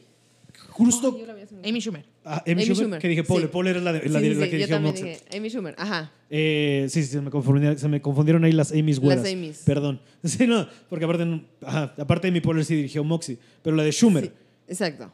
Esta es una película que, ju- que justo, no me acuerdo quién me lo dijo, y es pregunta, o sea, que también le falta mucho, ¿no? Porque sí, sí, qué chido que tú te sientes bonita, pero eres una güera, Sí, heterosexual, claro, o sea, como, claro, claro, claro. como que le falta interse- muy, mucha inter- interseccionalidad a esa movie. Ay, sí, obvio, güey, pero nos regaló muchas cosas. O sea, Sí. yo como una mujer que tiene una, que sostiene una panza en su cuerpo, el poder ver esa representación, el poder ver a, el poder ver a una mujer en calzones y un tank top en cuatro, moviendo el culo como cualquier otra mujer, pero que jamás lo habías visto en la pantalla. Los, o sea, como los chistes que está haciendo, yo creo que para mí fue una, una cosa súper valiosa. y, que, y que además la representación que, que, que tiene esta morra, o sea, como esta morra fue súper disidente por ahí y se Es que es apropió de su cuerpo y Sí. fue súper rebelde. Y primero se construyó eso y después está la peli. Entonces también te está un poco, o sea, están un poco hablándote desde los dos lados. Y sí siento que, entiendo que las mujeres blancas estamos en una burbuja de privilegio. Lo entiendo. O sea, como, I am one. Este, las mujeres blancas estamos aquí de que, ay, qué caluroso. Y hay un chingo de gente que se está, le está pasando mil peor. Sí. Pero, pero también creo que, eh, o sea, las, las batallas que se van rompiendo, las, las victorias que vamos ganando, la posibilidad de ver a una mujer que en cualquier lugar de la pantalla se hubiera considerado gorda, de verla así, de gloriosa y sexy ser, es, güey, es deli. Y es, o sea, empezar a ver cuerpos diversos y representación de cuerpos diversos en los medios, güey. Es una de las cosas más difíciles. Es lo más- sí. Sí, eso está porque te dicen cuerpos diversos y no es cierto, así de... Ajá. Sí, te viernen entre la, el Tallas acero y la grandes, una 6. morra así, es flautica y es como de... ¿qué Y todas se ven como Emma Stone. Todas se Sí. ven como, o sea, todas son así flacas, güeras y etéreas. Ajá. Y fine, güey, pero así no somos las mujeres. Así no somos las mujeres. Claro. Entonces, poder ver a una mujer que sí se ve como yo cuando me veo al espejo, uff, gracias. Y esa es una batalla, o sea, obviamente hay un chingo de capas de interseccionalidad y justo el punto es no exigirle a todas las piezas que cumplan con todas las capas de interseccionalidad o como nos dijo una chica una vez en nuestro podcast, ay, ya estoy harta de su feminismo básico. ¿Qué? Sí, sí, sí, que, sí, que estamos muy básicas de nuestro feminismo y es como, güey, estamos haciendo lo que podemos. Sí, güey, justo Claro. esta es una trinchera y hasta aquí llega a huevos. Si tú ya estás más avanzada, adéntrate al- al- a la academia. No, y como yo, o sea, yo lo que veo, o sea, por ejemplo, con eso que te decía de la película, yo decía como, bueno, alcanzo a ver qué cosas nos faltan por hacer, pero también alcanzo a agradecerlas, un chingo de cosas que Claro. se están mencionando, pero, ajá, o sea, como con más objetividad y no tanto como lo estás cagando, lo estás haciendo mal, porque también, pues así, entonces el arte no funciona de nada, ¿sabes? O sea, es como, güey, entonces, ¿qué hago? ¿Quieres que lo haga para que a ti te guste? Pues Claro. cabrón. Sí, yo te voy a presentar el arte que yo te pueda Exacto, presentar. Ya exacto. todos lo recibirás como quieras. Exacto. Claro. Y sí, estamos en una transformación social. Eso se me hace muy loable muy chido, güey. Estamos en una transformación social colectiva en la que cuatro güeyes detuvieron a su compa que estaba yendo a cometer un crimen. Sí. Y le pudieron decir, dude, no. Ajá. Y tal vez al vato no se le olvide. Tal vez. Justo. No sabemos, no sabemos, pero tal vez. En el mejor de los casos. Y como justo no que esta morra haga este movimiento, pues esos güeyes nunca se les va a olvidar. Y ojalá al día siguiente le hubieran dicho como, oye, compa, y hablen con él, díganle algo. Sí, y es re doloroso saber la verdad, o sea, también. A mí me gusta Sí. mucho Sí. Grey's Anatomy. Y en el capítulo de ayer de Grey's Anatomy decían, es que siempre le preguntan a los doctores la verdad, pero realmente nadie quiere saber la verdad. Y yo decía, sí, a huevo, nadie quiere saber la verdad. No hay que hacerlo. Nadie quiere saber nunca la verdad, güey, porque la verdad es incómoda y dolorosa Sí. y causa dolor en el cuello. No, y porque esta sociedad está construida sobre. Es que ya ni siquiera- nada es real, o sea, nada es tangible. Todos son símbolos y representaciones de. ¿Sabes? O sea, por eso nos cuesta tanto trabajo hablar de cosas que ya son neta, neta. Porque todo es una capita de. Y nos cuesta mucho trabajo vulnerarnos. Ah, también. Unes con lesotres. No, cabrón. Nos cuesta mucho trabajo decir, como, güey, esta es, como dice New York, esta es mi verdad. O sea, como, güey, esto es lo que neta me está pasando, no lo que yo quiero que tú creas que me está pasando. Claro, ¿no? claro, wey, claro. Esto me está pasando y construyámonos. Ay, Dios, construyamos, o sea, como. Ya hice algo. Jesús, no te preocupes. No, ah, ah. no, no, no, no, no. Ay. No pasó nada, no pasó nada. no, ya te quemaste varias veces a mano. Perdón por todo lo que ocasioné por No estar... pasa nada. Estoy incendiando aquí. ah, Este... mm, ¿Qué estaba diciendo? Ya se me olvidó. Fue un buen susto. no, Este. Estaba diciendo como... ¿Qué estaba diciendo? Díganos en casita. Bueno, sí. Toda nuestra sí. atención se volcó sobre, Sí, sobre que, no, no, se no nada. incendiara nada. es que empezó a salir humo, empezó a salir humo en No medio. es cierto. Bueno, era humo, pues de sí, de que. No, era la ceniza per se, no estaba. Obviamente, obviamente. Este, Estamos, estamos aquí. Aquí y ahora. estamos. que estabas hablando de la vulnerabilidad. Ah, que nos eso, cuesta eso, mucho eso, trabajo. eso, eso, eso. Y creo que eso también parte de muchos de nuestros problemas como sociedad. pues, Claro. Porque no nos sabemos decir qué pedo. no- entonces, por eso no sabemos resolver el problema porque el problema no es el que estamos pensando que Ajá. es el problema. Sí, pues. nunca nada se trata sobre lo que está tratando. Exacto, exacto. Pero es que de eso, te- no sé, o sea, no sé cómo ha sido tu casa, pero mi casa era así. Sí, ¿sabes? claro, yo supongo que por claro. eso estamos así todos socialmente. Claro. Pero nunca es sobre lo que estás reclamando, es sobre mil cosas atrás que no te atreviste a mencionar, Claro, ¿sabes? Y- claro. Y, va pasando así. Y, y sí me da mucha risa. Pero es que también, como dices, vulnerabilizarnos, poder hablar, ¿sabes? O sea, algo que, que yo he hablado también mucho con mis amigos es como de, o sea, qué duro. Que, de nuevo, no son equiparables, pero también como nosotros, como hombres heterosexuales, que yo no pueda sentir ternura, no abiertamente. ¿Sabes? Que no puede ser un ah, porque no van a decir, ah, ya estás de. pu-". No es cierto. Si es un sentimiento humano, ¿por qué vergas no puedo sentir Claro. ternura porque mi perro está bien pinche adorable? ¿Sabes? Ese tipo de cosas. Que ese, lo que eras de roles de género, ¿sabes? Creo que entre- en cuanto más vayamos dejando es que el deber ser de alguna manera, Ah, ¿sabes? Es que tú tienes que ser así, ¿sabes? Este, y por meter aquí propiedades ñoñas, creo que una de las lecciones, una, una de las lecciones más bonitas que, que llega a ver en Endgame eh, es cuando la mamá de Thor le dice a Thor, a ver, bro, es que todo el mundo falla siendo quien, quien deben ser. La medida de un héroe es entre más sí mismo es. Estoy parafraseando de la verga porque estoy traduciendo en mi cabeza al mismo Me tiempo. mama que hayas traído el final Yo de también. Endgame, lo que le dice la mamá de Thor a su hijito. Es lo más Bravo. cabrón. es la mejor lección de todo. ¿Cuál? Ay, sí. Catalina me gustó, me gustó, porque está bonita la lección, ¿eh? Sí me gustó, la verdad sí me gustó. Pues sí, porque todos, todos estamos intentando ser quien creemos que somos y no es cierto. Eh, Sé quién eres. Yo la verdad es que justo a últimas he, he intentado, no lo he logrado obviamente, pero trato- pues sí, tratado de escucharme más, pues, y, y creo que eso me ha llevado a cosas bien chidas. Claro. Y que me hace estar menos enojada con lo que pasa alrededor de mí, porque entonces estoy preocupada en mí, no en que pues, las demás cosas no están pasando como Sí. yo quiero, pues. Pero es que es eso, es que es una locura. O sea, ¿cuántas veces no actuamos con voy a hacer, ah, pero no, que van a empezar? Y, o sea, porque eso ya te va frenando. Y uno pensaría que no, somos bien libres, freelance, neta. No es, y no. ¿Sabes? Así, comediante, si estoy tatuada y me drogo y hablo abiertamente, es- no es cierto. Sigue siendo de cierta manera como quieres que te perciban, ¿sabes? Porque si yo te hablara realmente todo lo que está pasando en mi cabeza y mis sentires y lo que me tiene realmente preocupado, pues otra plática sería. Y eso ¿sabes? es lo que pasa con el pacto patriarcal, yo creo. sí, o sea, yo creo que es muy cabrón el decir, güey, ¿cómo le digo a mi mejor amigo de toda la vida que la está cagando va a pensar que soy un imbécil? Ajá. Claro, sí, sí, ese es el o sea, gran literal problema. el va a pensar. ¿Qué van a pensar todos los demás cuando yo les diga, güey, déjenme de mandar fotos de morras?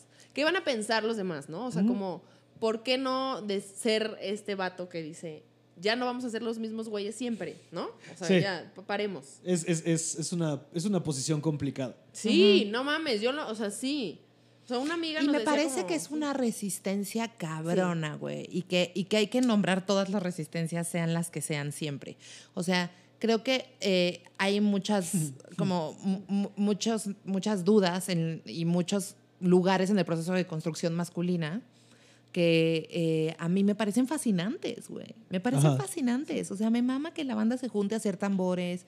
Este, me mama que la gente eh, se ponga a hablar de sus emociones, así como de, ok, pues nos vamos a juntar a hablar de nuestras emociones. Nunca, nos, nunca hemos hablado de nuestras emociones, pero pues vamos a Vamos a intentarlo. intentarlo una vez. Me parece un esfuerzo como bien cabrón el, el poderse decir la verdad, güey. El poder decir, yo ya no estoy de acuerdo con esto. Y a lo mejor en un momento no lo pueden decir, pero, pero por lo menos se dejan de aliar con esas personas. Sí. A lo mejor ahorita estamos en el, pues no puedo hacer otra cosa más que dejarle de hablar, güey, porque no lo puedo confrontar, no lo puedo confrontar. Ok, va. Sí, pero ya. Pero no estás salgo. tomando una postura, güey. Sí. Y tomando una postura respecto a tu propia vida. Y eso, o sea, yo, la neta es que para mí es muy doloroso enterarme de todas las cosas que me han pasado, pero me puedo imaginar que debe de ser también devastador, güey, enterarte de todas las cosas que has hecho. Claro. O sea, eso es como de ver, o sea, es una cosa de ayahuasca máxima, así de que, uff.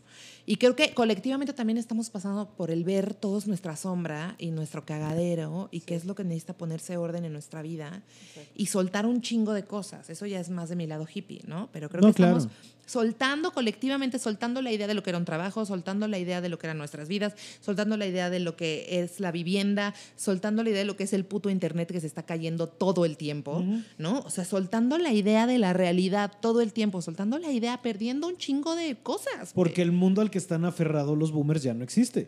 Que es el mundo que nos están tratando de perpetuar, ¿sabes? Constantemente.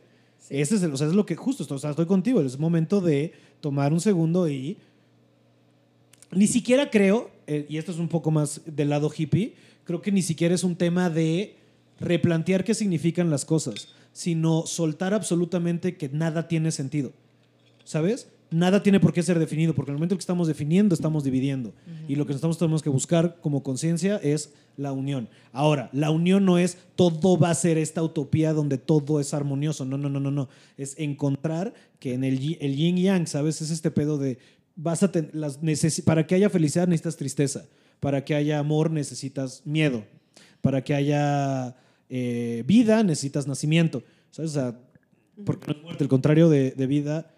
No, perdón, al revés, para que haya muerte necesitas nacimiento, porque la vida no es muerte, el contrario, porque la vida no tiene contrario, es el único. este, eh, El único concepto sin contrario. el, el único, el único concepto eterno, porque el amor tiene miedo, que tampoco tiene odio, ¿sabes? Este, bla, bla, bla. Entonces creo que sí, es entender esta unidad de que pues todo va a tener que ir dar la vuelta. Ahora, que podemos ir depurando porque tenemos que encontrar el balance, por eso las cosas malas son tan malas ahorita.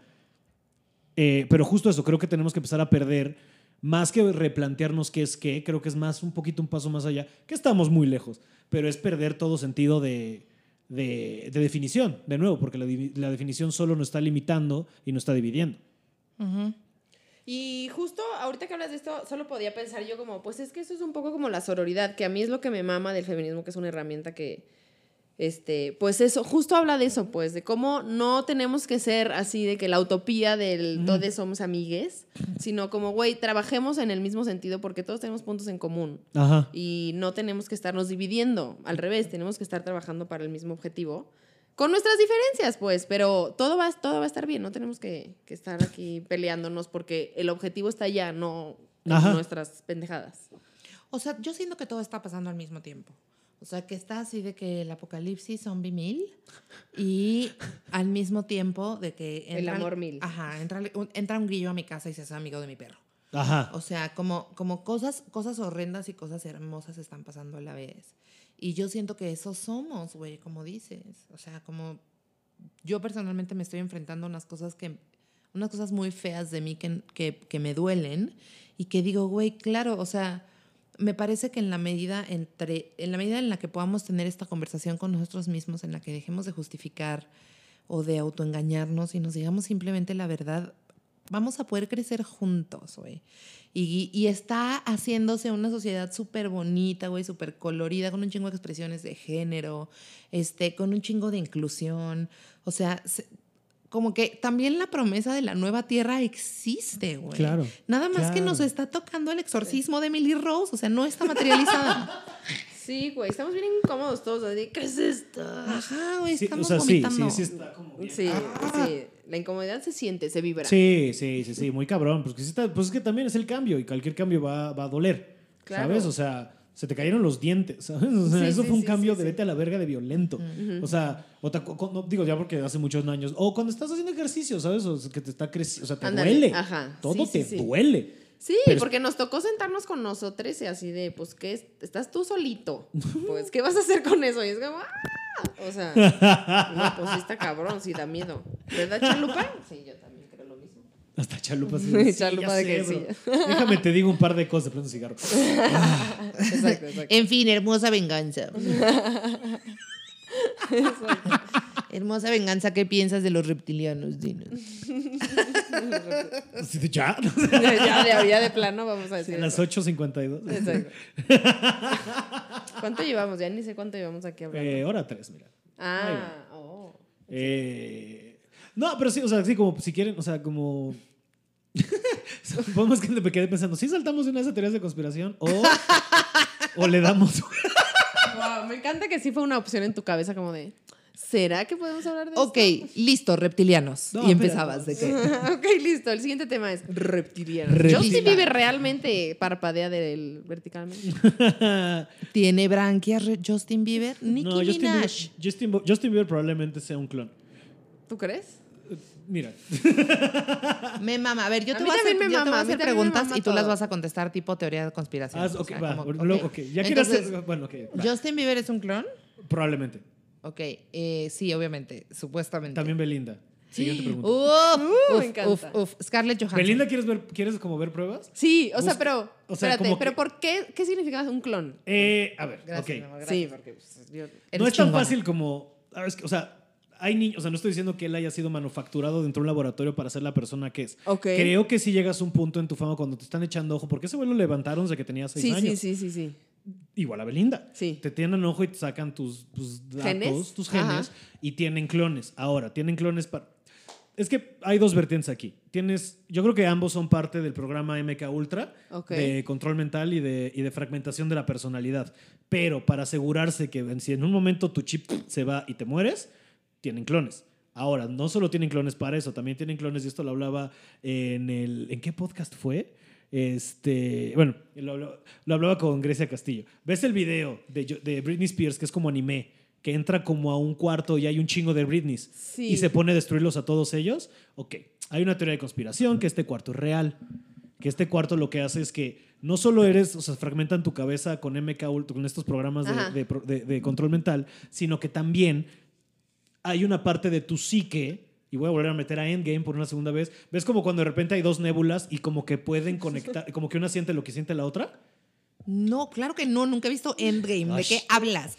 Pero sí jalo, jalo a las nébulas que conectan y sienten hay- lo que siente la otra. O sea, hay, hay dos, o sea, es un personaje, pero también de ahí va el nombre. Hay dos nébulas que se conectan. Entonces, una es del 2025, lo que sea, y otra es del 2014. Pero como están en la misma frecuencia neuronal, pues ella cuando le duele algo, la siente la otra. A lo que voy con esto es. Como tú y yo, mi amor. Entonces, ándale. A Lo que voy es, este, tienen este, clones de Britney o de varios, varios famosos en, pues, en, en- en ciertos Años. eh, eh, de años, pero en ciertos búnkers de donde la élite tiene acceso. Entonces tú tienes un chingo de varo, vas y pagas un millón de varos por hacer lo que tú quieras con un clon de Britney Spears. Pero por lo general acaba siendo Algo sexual. ajá y de pues matarlo y bla bla bla. Entonces cada vez que ellos pues como es un clon y tiene parte de su frecuencia, lo sienten. Entonces por eso cada vez como que se les va botando más el pedo porque están mate y mate clones de ellos. Ahora, ¿por qué creo que Justin Bieber es un clon así? Porque claramente Justin Bieber tuvo un break mental bien denso. Ahora, podríamos bajarlo al mundo terrenal y decir, sí cabrón, tú también trata de ser famoso desde los 6 y estar chido a los 18. Ajá, también lo sé. Pero... Me encanta que mi Ramírez pensó que ella era la más conspirativa de todo el mundo. No, no, no, yo conozco a mi amistad. yo Ah, conozco ¿sí? a mi amistad. Yo sé, yo supe qué preguntar. A ver, a Me ver, encanta, rápido porque la gente se tiene que ir a trabajar. Britney Spears. Exacto. ¿Cuál es tu teoría de Britney Spears? Esa me urge. eh, Que es un clon también. O sea, que tiene clones, pero hemos visto a la misma Britney toda la vida. Con ella sí. O sea, ella no creo que le hayan O sea, cambiado. ¿no Pero es, un, también- ¿no es un clon la que está enseñando la ropa en TikTok? Eh, la de 2007 no. No sé si la actual. Porque no la he visto, pero por sus ojitos me hace decir que sigue siendo ella. Ahora, lo que sí creo que ella sí fue parte de un programa. Porque to- Y aquí voy a hablar mal de alguien. De, pues también hay que, hay que matar ciertas vacas sagradas para avanzar a la realidad. La Biblia está llena de estos Exacto, exacto. Pero este, Disney, Disney, yo soy bien fan y todo lo que tú quieras, pero claramente la gente que estuvo en Sí, el de- Mickey Mouse bebés, Club sí. están bien dañados, ¿sabes? Y, y, y, y, y lo que Justin dicen. Timberlake está dañado. Claro. O sea, Ah. claro. O sea, Justin Timberlake también está a tocadiscos bien Duracell y está armadísimo. a- Clarice Hilton. No, y sí Esa tienen un tema de control mental porque es este, gente que, que, que eso, te fragmenta. Un poco lo que muestran en Stranger Things, ese es, un par, ese es parte de lo que fue el programa de MK Ultra. Porque como que había niños que tenían como habilidades especiales. Habilidades especiales pueden ser llevadas a mover cosas con la mente o eres un cabrón bailando y cantando. Habilidades especiales Acuérdate que todas las historias que vas escuchando es simbolismo, todo es una representación de nadie está diciendo directo, claro, habilidades especiales volaban. No, habilidades especiales pueden ser patina cabrón. Ajá. Tanya Harding también claramente pasó algo en su cabeza, ¿sabes? O sea, quien tú quieras, o sea, Nadia Comaneci, o sea, Desde, desde niñez Ajá. les ven habilidades especiales. te agarran y te, y te fragmentan. Ya no voy a meter mucho en, en- en hablar los métodos en los que lo pueden hacer, pero creo que pueden, creo que pueden inferir de que ¿Y tú sabes que lo hicieron? Eh, con ninguna de estas personas hay Pruebas. datos, datos, ajá, pero de que existe el programa y los métodos, sí. O sea, son, estos son datos desclasificados de la CIA. Yo o, sea, esto, o sea, todo esto ya se sabe, porque hay, no me acuerdo qué acto hay de transparencia dentro de los Estados Unidos, que sí, los Estados Unidos son un país horrible, pero eventualmente la gente nos tenemos que enterar de lo horripilantes que son, porque después de 60, 70 años tienen que revelar todos los datos que se puedan. Y también los hackeos que han habido de gente como la gente de Wikipedia o Snowden, bla, bla, bla, nos han revelado. O sea, es que sabes Es cuando te digo, según la gente cuando está que los teorías de conspiración, eh, tampoco están tan lejos. O sea, Sí, sí. Snowden nos reveló que te espiaban con estas mierdas, ¿sabes? O sea, con el celular, ¿sabes? O sea, te lo revelaron. Ahí está. Y dices, no, no es cierto. Lo hablaba, lo, lo hablaba en el Super Show, está genial. Todo el mundo está de. La gente decía, no mames, ¿cómo van a controlar el clima, bro? Eso no se puede. China acaba de admitir que tienen la tecnología. Y si te lo admitieron, probablemente llevan 12, entre 12 y 20 años trabajando en esto, bajita la mano. O sea, ya cuando lo tienen que admitir es porque lo van a poner en prueba. ¿Tú crees que se- salió ayer? China está controlando el clima. China acaba de decir que ya tiene la tecnología para de aquí al 2025 controlar el área más o menos del tamaño de la India para evitar que haya nieve y lluvia. Eso es control de clima. Esto lo, lo confesaron, o sea, salió la nota en febrero de 2021. Y eso es como un. Como el una- harp. Como un arma Ajá, o sea, se- de que se puede weaponize. para hacer el mal o para hacer el mal o para, hacer, el el mar bien. también. Porque también se puede usar para hacer el bien, ¿no? Justo para hacer bien lo que, lo que tú lo estás, como lo están proyectando es para que haya Más lluvia. este, más lluvia y por ende haya más este, cosecha. Ajá. y por eso quieren quitar la lluvia, la nieve y bla, bla, bla. Pero del otro lado es, pues probablemente lo que pasó en Nueva Orleans fue eso.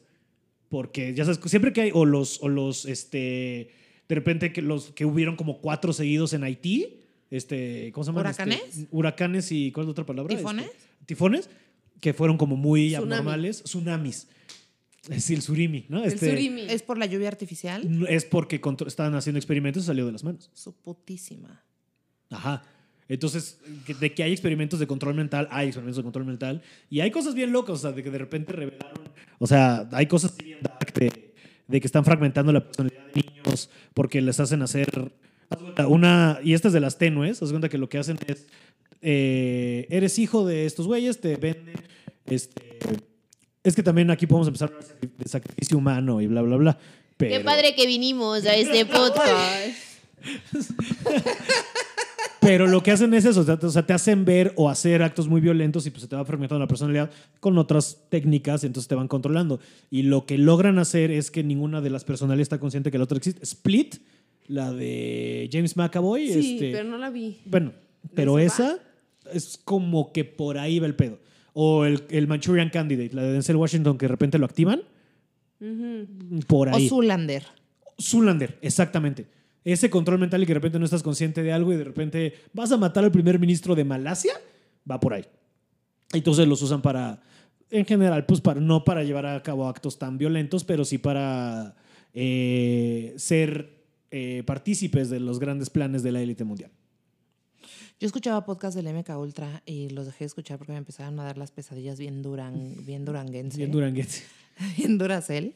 Este, sí, me acuerdo que el, el último que escuché se trataba de una morra que aparecía de que en un país como como Nicaragua, así aparecía, Ajá. y, este, y decía que venía de matar a un presidente en México. Ajá. Y eh, eh, sí, o sea, es del terror máximo. Guau. Y tú estás de que convencido de que esto pasa y todo lo demás también. Sí. Modo, perfecto. Sí, pero a la vez, como tocas de decirlo, yo creo que todo está pasando. Entonces, si todo lo- si le voy a dar cabida a todo lo buena onda, también le tengo que dar cabida a todo lo mala onda, porque así funciona esto. O sea, sabes, el despertar como espiritual, pues es darte cuenta que vas a estar consciente no de puro buena onda, estás consciente de todo. Entonces, por eso todo duele un chingo más. ¿Sabes? Desde que te metes psicodélicos y meditas, de repente es como, ay, yo pensé que esto me iba a estar en paz. No, chaparrito, te vas a sentir todo un chingo más y estar consciente de lo que es la experiencia humana, ¿sabes? O sea, if you're gonna wake up, you're not, you're not gonna wake up a lo que quieres. Vas a estar, a- vas a estar aware de todo a la verga. Me gusta que ya somos pauchas.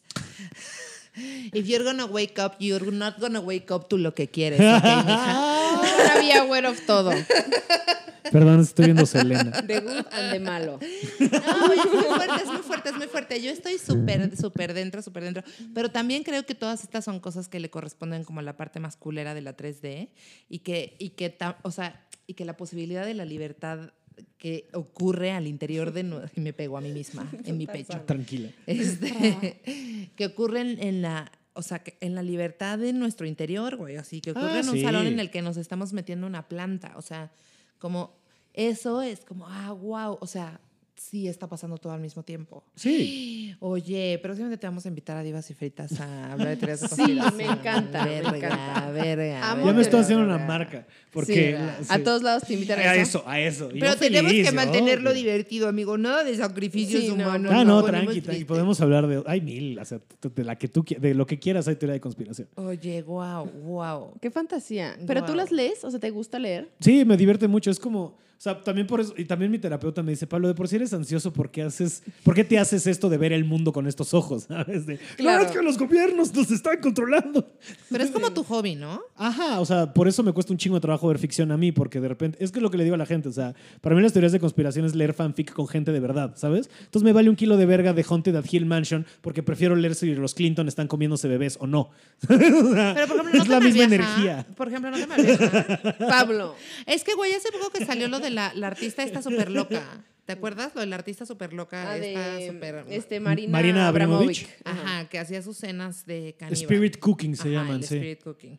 Y que yo dije, a ver, me voy a meter a Twitter.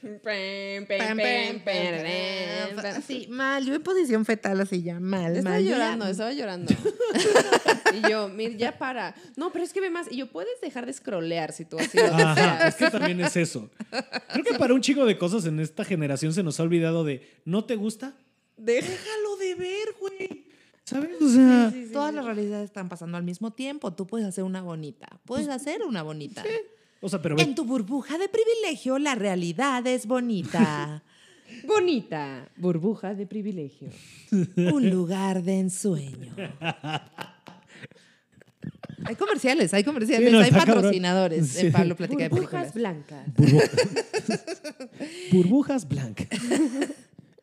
Pero sí, o sea, ¿sabes? Eso también, o sea, sí, sí, sí justo creo que no hay manera más eficaz de ver que sí hay varias realidades y que ya no es tan woo y tan esotérico. y no, es que cada quien experimenta su realidad, pero ¿cómo ver Twitter, güey? Cada quien está bien en su pedo, sí. o sea, y de repente hay cosas que tú lees de uno al otro y es como de Yo me doy risa porque yo pongo puros chistes así malos, malos, malos. Y en, así entre uno y otro tengo así un tuit arriba de que se está muriendo todo el mundo. Y yo de que las lesbianas más bien chistosas. Como, güey, esto no tiene sentido. Así no tiene sentido. Pero a la vez Pero sí. así es, pero Así- así es. A la vez sí. Pues, porque más, ¿De qué otra manera vas a vender el mensaje de alguna manera? correcto, es y, pasártela bien, porque también te las tienes que pasar bien. Eso es lo que yo digo siempre. O sea, porque luego digo, ¿por qué no estamos lamentando si también la podemos, o sea, podemos decidir pasarla bien? A veces. Ah, Desde la burbuja de privilegio. En tu burbuja decidir. de privilegio decides pasarla bien. comercial. Se puso de pronto así. Pero eso es- Un levantó pero ya en eso la es- segunda hora de este podcast. O sea, me estás de- o sea, lo que estás, lo que tú me estás de- este, describiendo ahorita es vivir en privada. Exacto, exacto, exacto. Exacto. El boiler es de paso y no sientes nada. Burbuja de privilegio. Es para ti. Sí, sí, sí. Nunca has agarrado una manguera, pero el pasto siempre está verde. Burbuja de privilegio.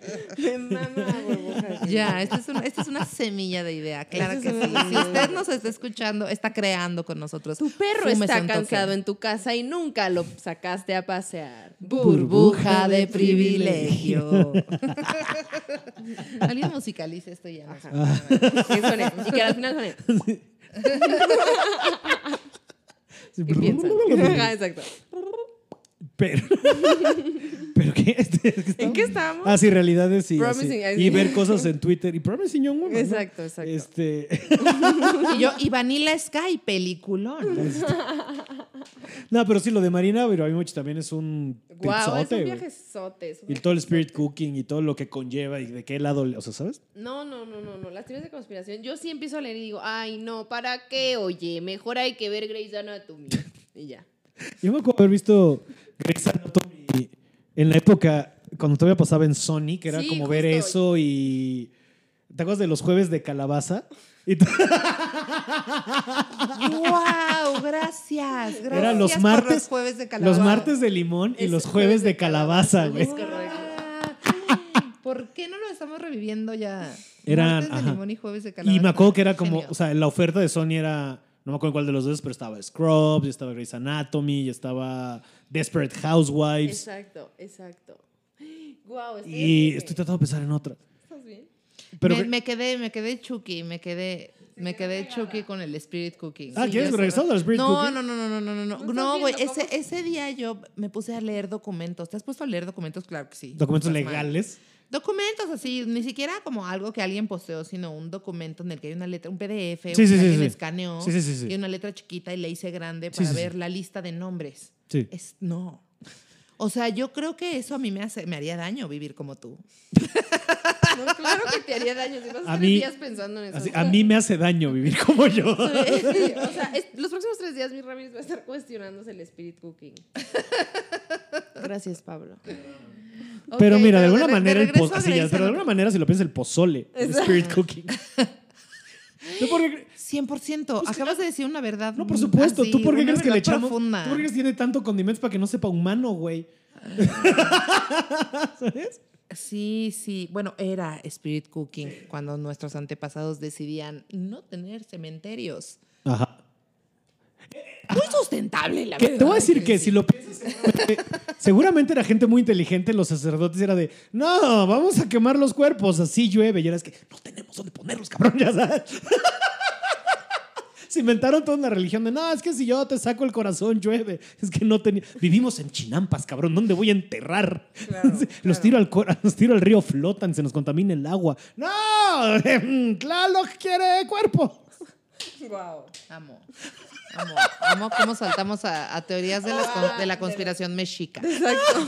Exacto.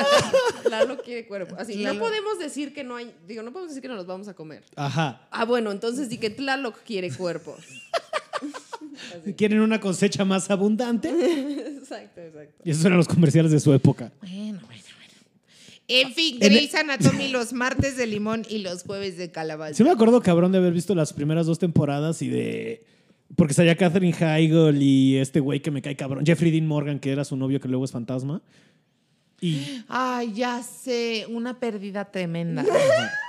Denny Duquette, la Denny muerte de Duquette. Denny Duquette nos Denny tiene. Todavía yo estoy en duelo. Pero, ajá, y luego, bueno, Katherine Heigl es que de ahí saltó a Up y bla, bla, bla. Oye, pero ¿qué Oye, opinas ¿qué de- pasó con Catherine Heigl, por favor? Ajá, ¿qué Hablemos. opinas Yo de- El le- pacto. Sí, yo siento que, yo siento que esa Con teoría... todo y que amo a Joe Apata o a Seth Rogen, y eso, pero claramente le pasó que Hollywood es súper injusto. Pero le dijeron, vas a ser la próxima Julia Big Roberts. Star, y no es cierto. Y se la comió. Es que.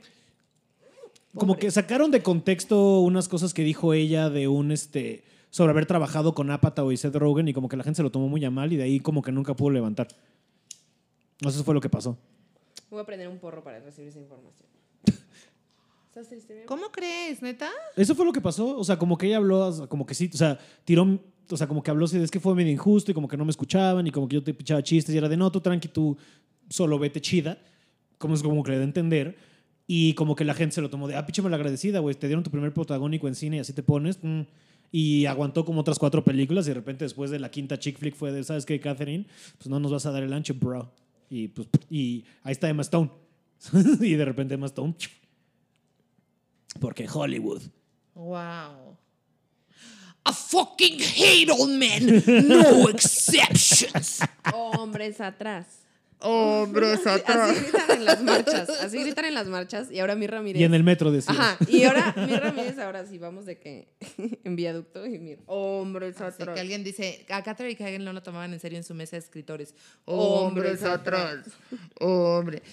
O sea, a grandes rasgos lo que pasó, ¿sabes? O sea, no, no- o sea, es lo que recuerdo del- de hace mucho que no De me esa trato mesa de escritores. Ajá. No exceptions. Se te salta la vena, mamita. La vena del, del patrón. Pero, ajá. O sea, te digo, de lo que recuerdo de las chismas de Hollywood, eso fue lo que le pasó a la Catherine Heigl. Me encanta que esto, esto se, se ha vuelto un, un cóctel de temas. Así funciona este podcast. Me encanta. ¿A qué se debe? Es de él y platicar con Pablo. Pablo platica. Las primeras dos palabras de- del título de este podcast es que Pablo platica. Ajá. Y te platica sabroso. También se podría llamar Pablo platica sabroso. Pablo te platica sabroso. Ajá. Me gusta. Póngale lo sabroso, póngale al podcast de Pablo. Póngale lo pabloso. Póngale lo pabloso. Uh, me encanta. ¿Dónde están las marcas? Vengan ya. Yo no sé si voy a monetizar nunca en mi carrera. O sea, no creo que marcas quieran trabajar conmigo. Nosotros Estoy también bien. pensamos lo Estoy mismo. bien con eso. Nosotros también pensamos lo mismo. Pero mira, también creo que. Porque las cannabis- marcas son la... Así ya me pongo bien Ajá, revolucionario. marcas son la muerte. La No, yo publicidad es del diablo, bro. Nosotros tenemos miedo de no poder porque fumamos marihuana, pero creo que eventualmente Estamos marihuana va a, a ser estamos, a un, estamos a una junta del Sí, ya, Senado a que... sí. Ah, o sea, de que ahorita hay gente fumando, o sea, vendiéndote gallos y te los puedes prender en la pinche estela de luz, güey. Bueno, eso es verdad, ¿eh? ¿Es Eso en serio? verdad. Sí, o sea, tú vas, yo no he ido, pero me En el contaron. plantón. Ajá, si tú vas, pagas 10 baros, tanto gallito te lo prendes ahí, te vas a la verga y nadie te dice nada. Está como medio prote o sea, está como en este eh, punto gris de la legalidad de hacerlo ahí, porque están justo como están en hablando de. Eh, esto está como- mañana. Estamos ganando boomers. Pues es que ya les queda poco, ya deben de retirarse los Mira, hay gente que se pone más violenta y yo que se mueran todos. No, va, no. No, la vida nos dio la no, oportunidad de que se eso murieran es todos. fascismo. Cuidado en caer en el fascismo. Si el, quieres que todos se mueran, es fascismo. el fascismo es un bache en tu burbuja de privilegio. Ajá. Seguramente tu burbuja es blanca. Una divina quién es el privilegiado. Exacto. Adivina quién es tu privilegiado. ¿Tu privilegiado es- tiene tez Oh, blanca? oh. Sí, todos. y, y la morra se queda así. Y queda así. Tu personaje es otra Laverne. Cox y ya Sí, se acabó sí, el sí, ya se juego. acabó el juego. A ver. tu personaje se pone un, un suéter en los hombros y ya vas bajando. ¿Piensas que el suéter en los hombros es simbólico de privilegio? Mm, ¿Tu personaje tiene pelo sintético? Eso no sé qué tan privilegiado. No lo sé. Ahí está justo el. mm, ¿Tu personaje tiene el microblading? Mira, me estás mal. Wow. Perdón, ya estoy pacheca. Ya, que, ¿Cuánto tiempo llevamos de podcast? Díganme. Estamos eh, suficiente. Para la gente que se ha quedado con nosotros hasta aquí, los amamos, son lo máximo. Pablo, de que voy a Pero cortar 45 minutos. No, este sale íntegro, porque por Me eso es encanta. puro audio. Me encanta, me Este, encanta. Sí, sí, Gracias a la gente que se quedó. es una plática real. Sí, pero, es una plática. Este, sí, justo, o sea, los boomers ya que se retiran, ya, ya, o sea. Ay, es sí, que podemos por- convivir en paz, según Exacto, o sea, te- te- sabes, o sea, es como con la abuela, o sea, hasta las 4 de la tarde me voy, ¿sabes? Porque ya se les suben los tequilitas y empiezan a salir lo de. "Eh, ñañes", No, no. Los es que la gente ahorita, nuestros presidentes tienen setenta y tantos años. yo. ¿sabes? Es lo 70. mismo que yo digo. De verdad, el otro día estaba yo muy marihuana viendo el debate antes entre Trump y Biden. Y luego volteé a ver a Andrés Manuel y dije, güey, a mi alrededor hay tres ancianos Ajá. diciéndome qué hacer. Ajá. ¿Qué es esto? Una pesadilla. Es una, lo es, es lo que estamos viviendo, es una pesadilla. Mi vecino de arriba también es un anciano. O sea, todo- hay muchos viejos a mi alrededor que yo digo, pero ¿por qué? ¿Por qué? Teoría de conspiración de Biden. ¿Cuál de todas? Pero, ¿Cuál de todas? Tu favorita. La Eh, cortina, número tres. La, la más que yo creo que más, no te voy a contestar mi favorita, pero la que más Se creo que se va a hacer real es que solo está puesto en lo que se muere y lo que siempre querían meter a Kamala Harris.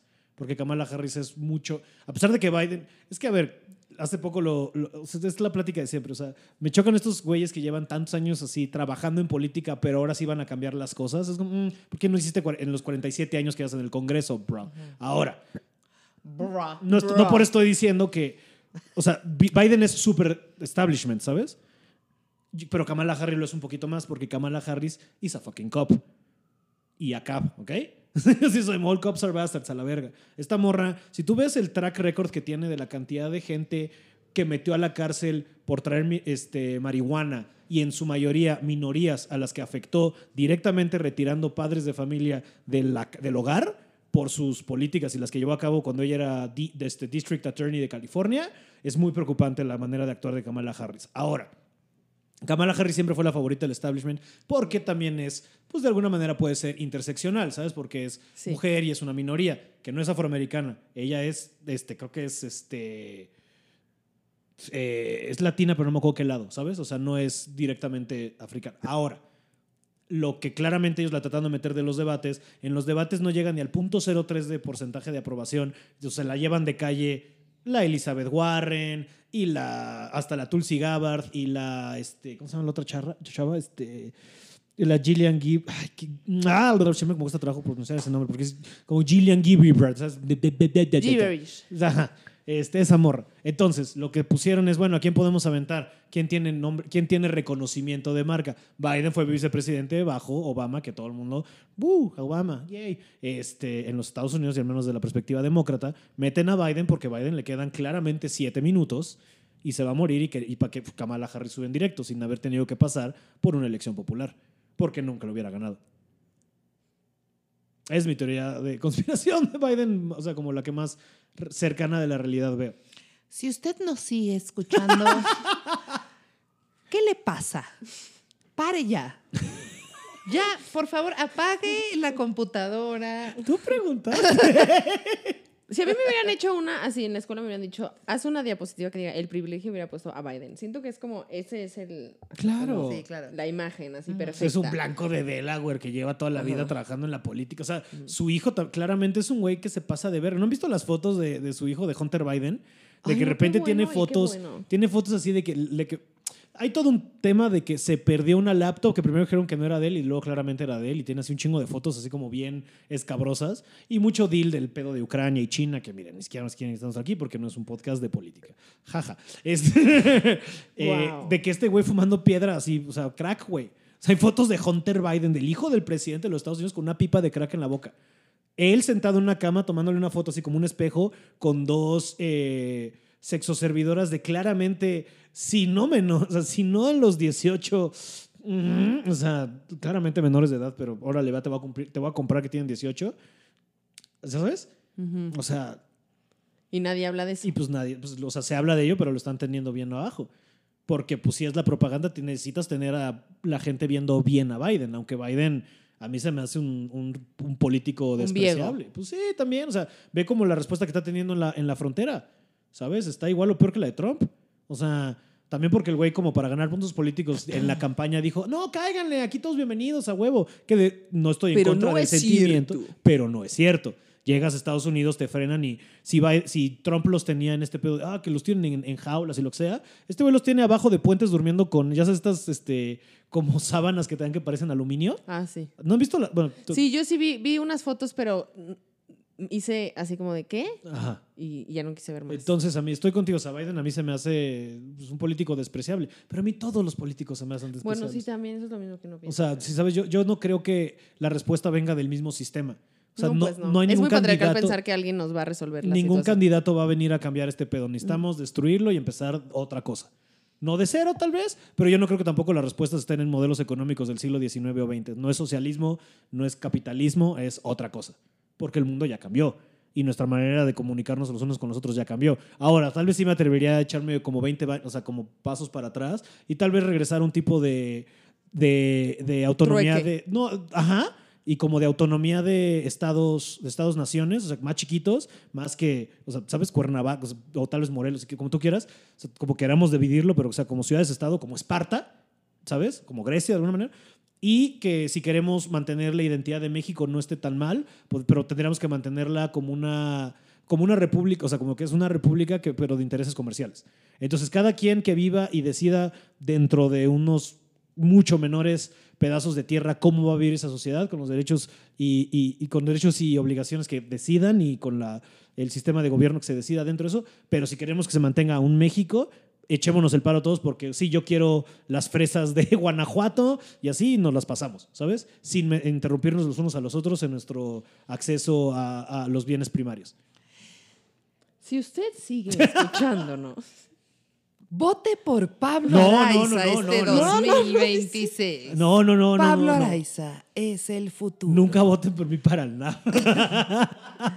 la, la campaña de Pablo sería no, Sí. no, no, no, no. Exacto. No, no, no. Y, y Pablo de que siendo obligado a la foto. Así. ah. Oye, 100% y sacar a los ríos de los tubos. Ni, ni modo. Ni modo. Sí, ya. Y, a, la- Pero, y a Canadá de las minas, te decía. Sí, ya, todavía peor. Pero Promising Young Woman, no para hacer. Véanla, vayan a Oigan, ver. qué padre, padre que se quedaron con nosotros. La verdad, ya no sé qué está tan mal en su vida como para que todo este tiempo Oh, hayan no, súper estado- bien. ¿Por qué te estás tirando? Esto, está- esto, es, esto es contenido de calidad. Yo lo había escuchado, la verdad. Se dijeron cosas interesantes. La verdad, la verdad, la verdad. O sea, ¿o qué quieres que hablemos? No, pues no. Eso no va a pasar. La vez que me cagué en mi pantalón o algo así, como esos chistes. ¿Quieres que contemos? Ah, ¿quieres que contemos este Ese día que mi caca olió a chorizo. Exacto. Ajá.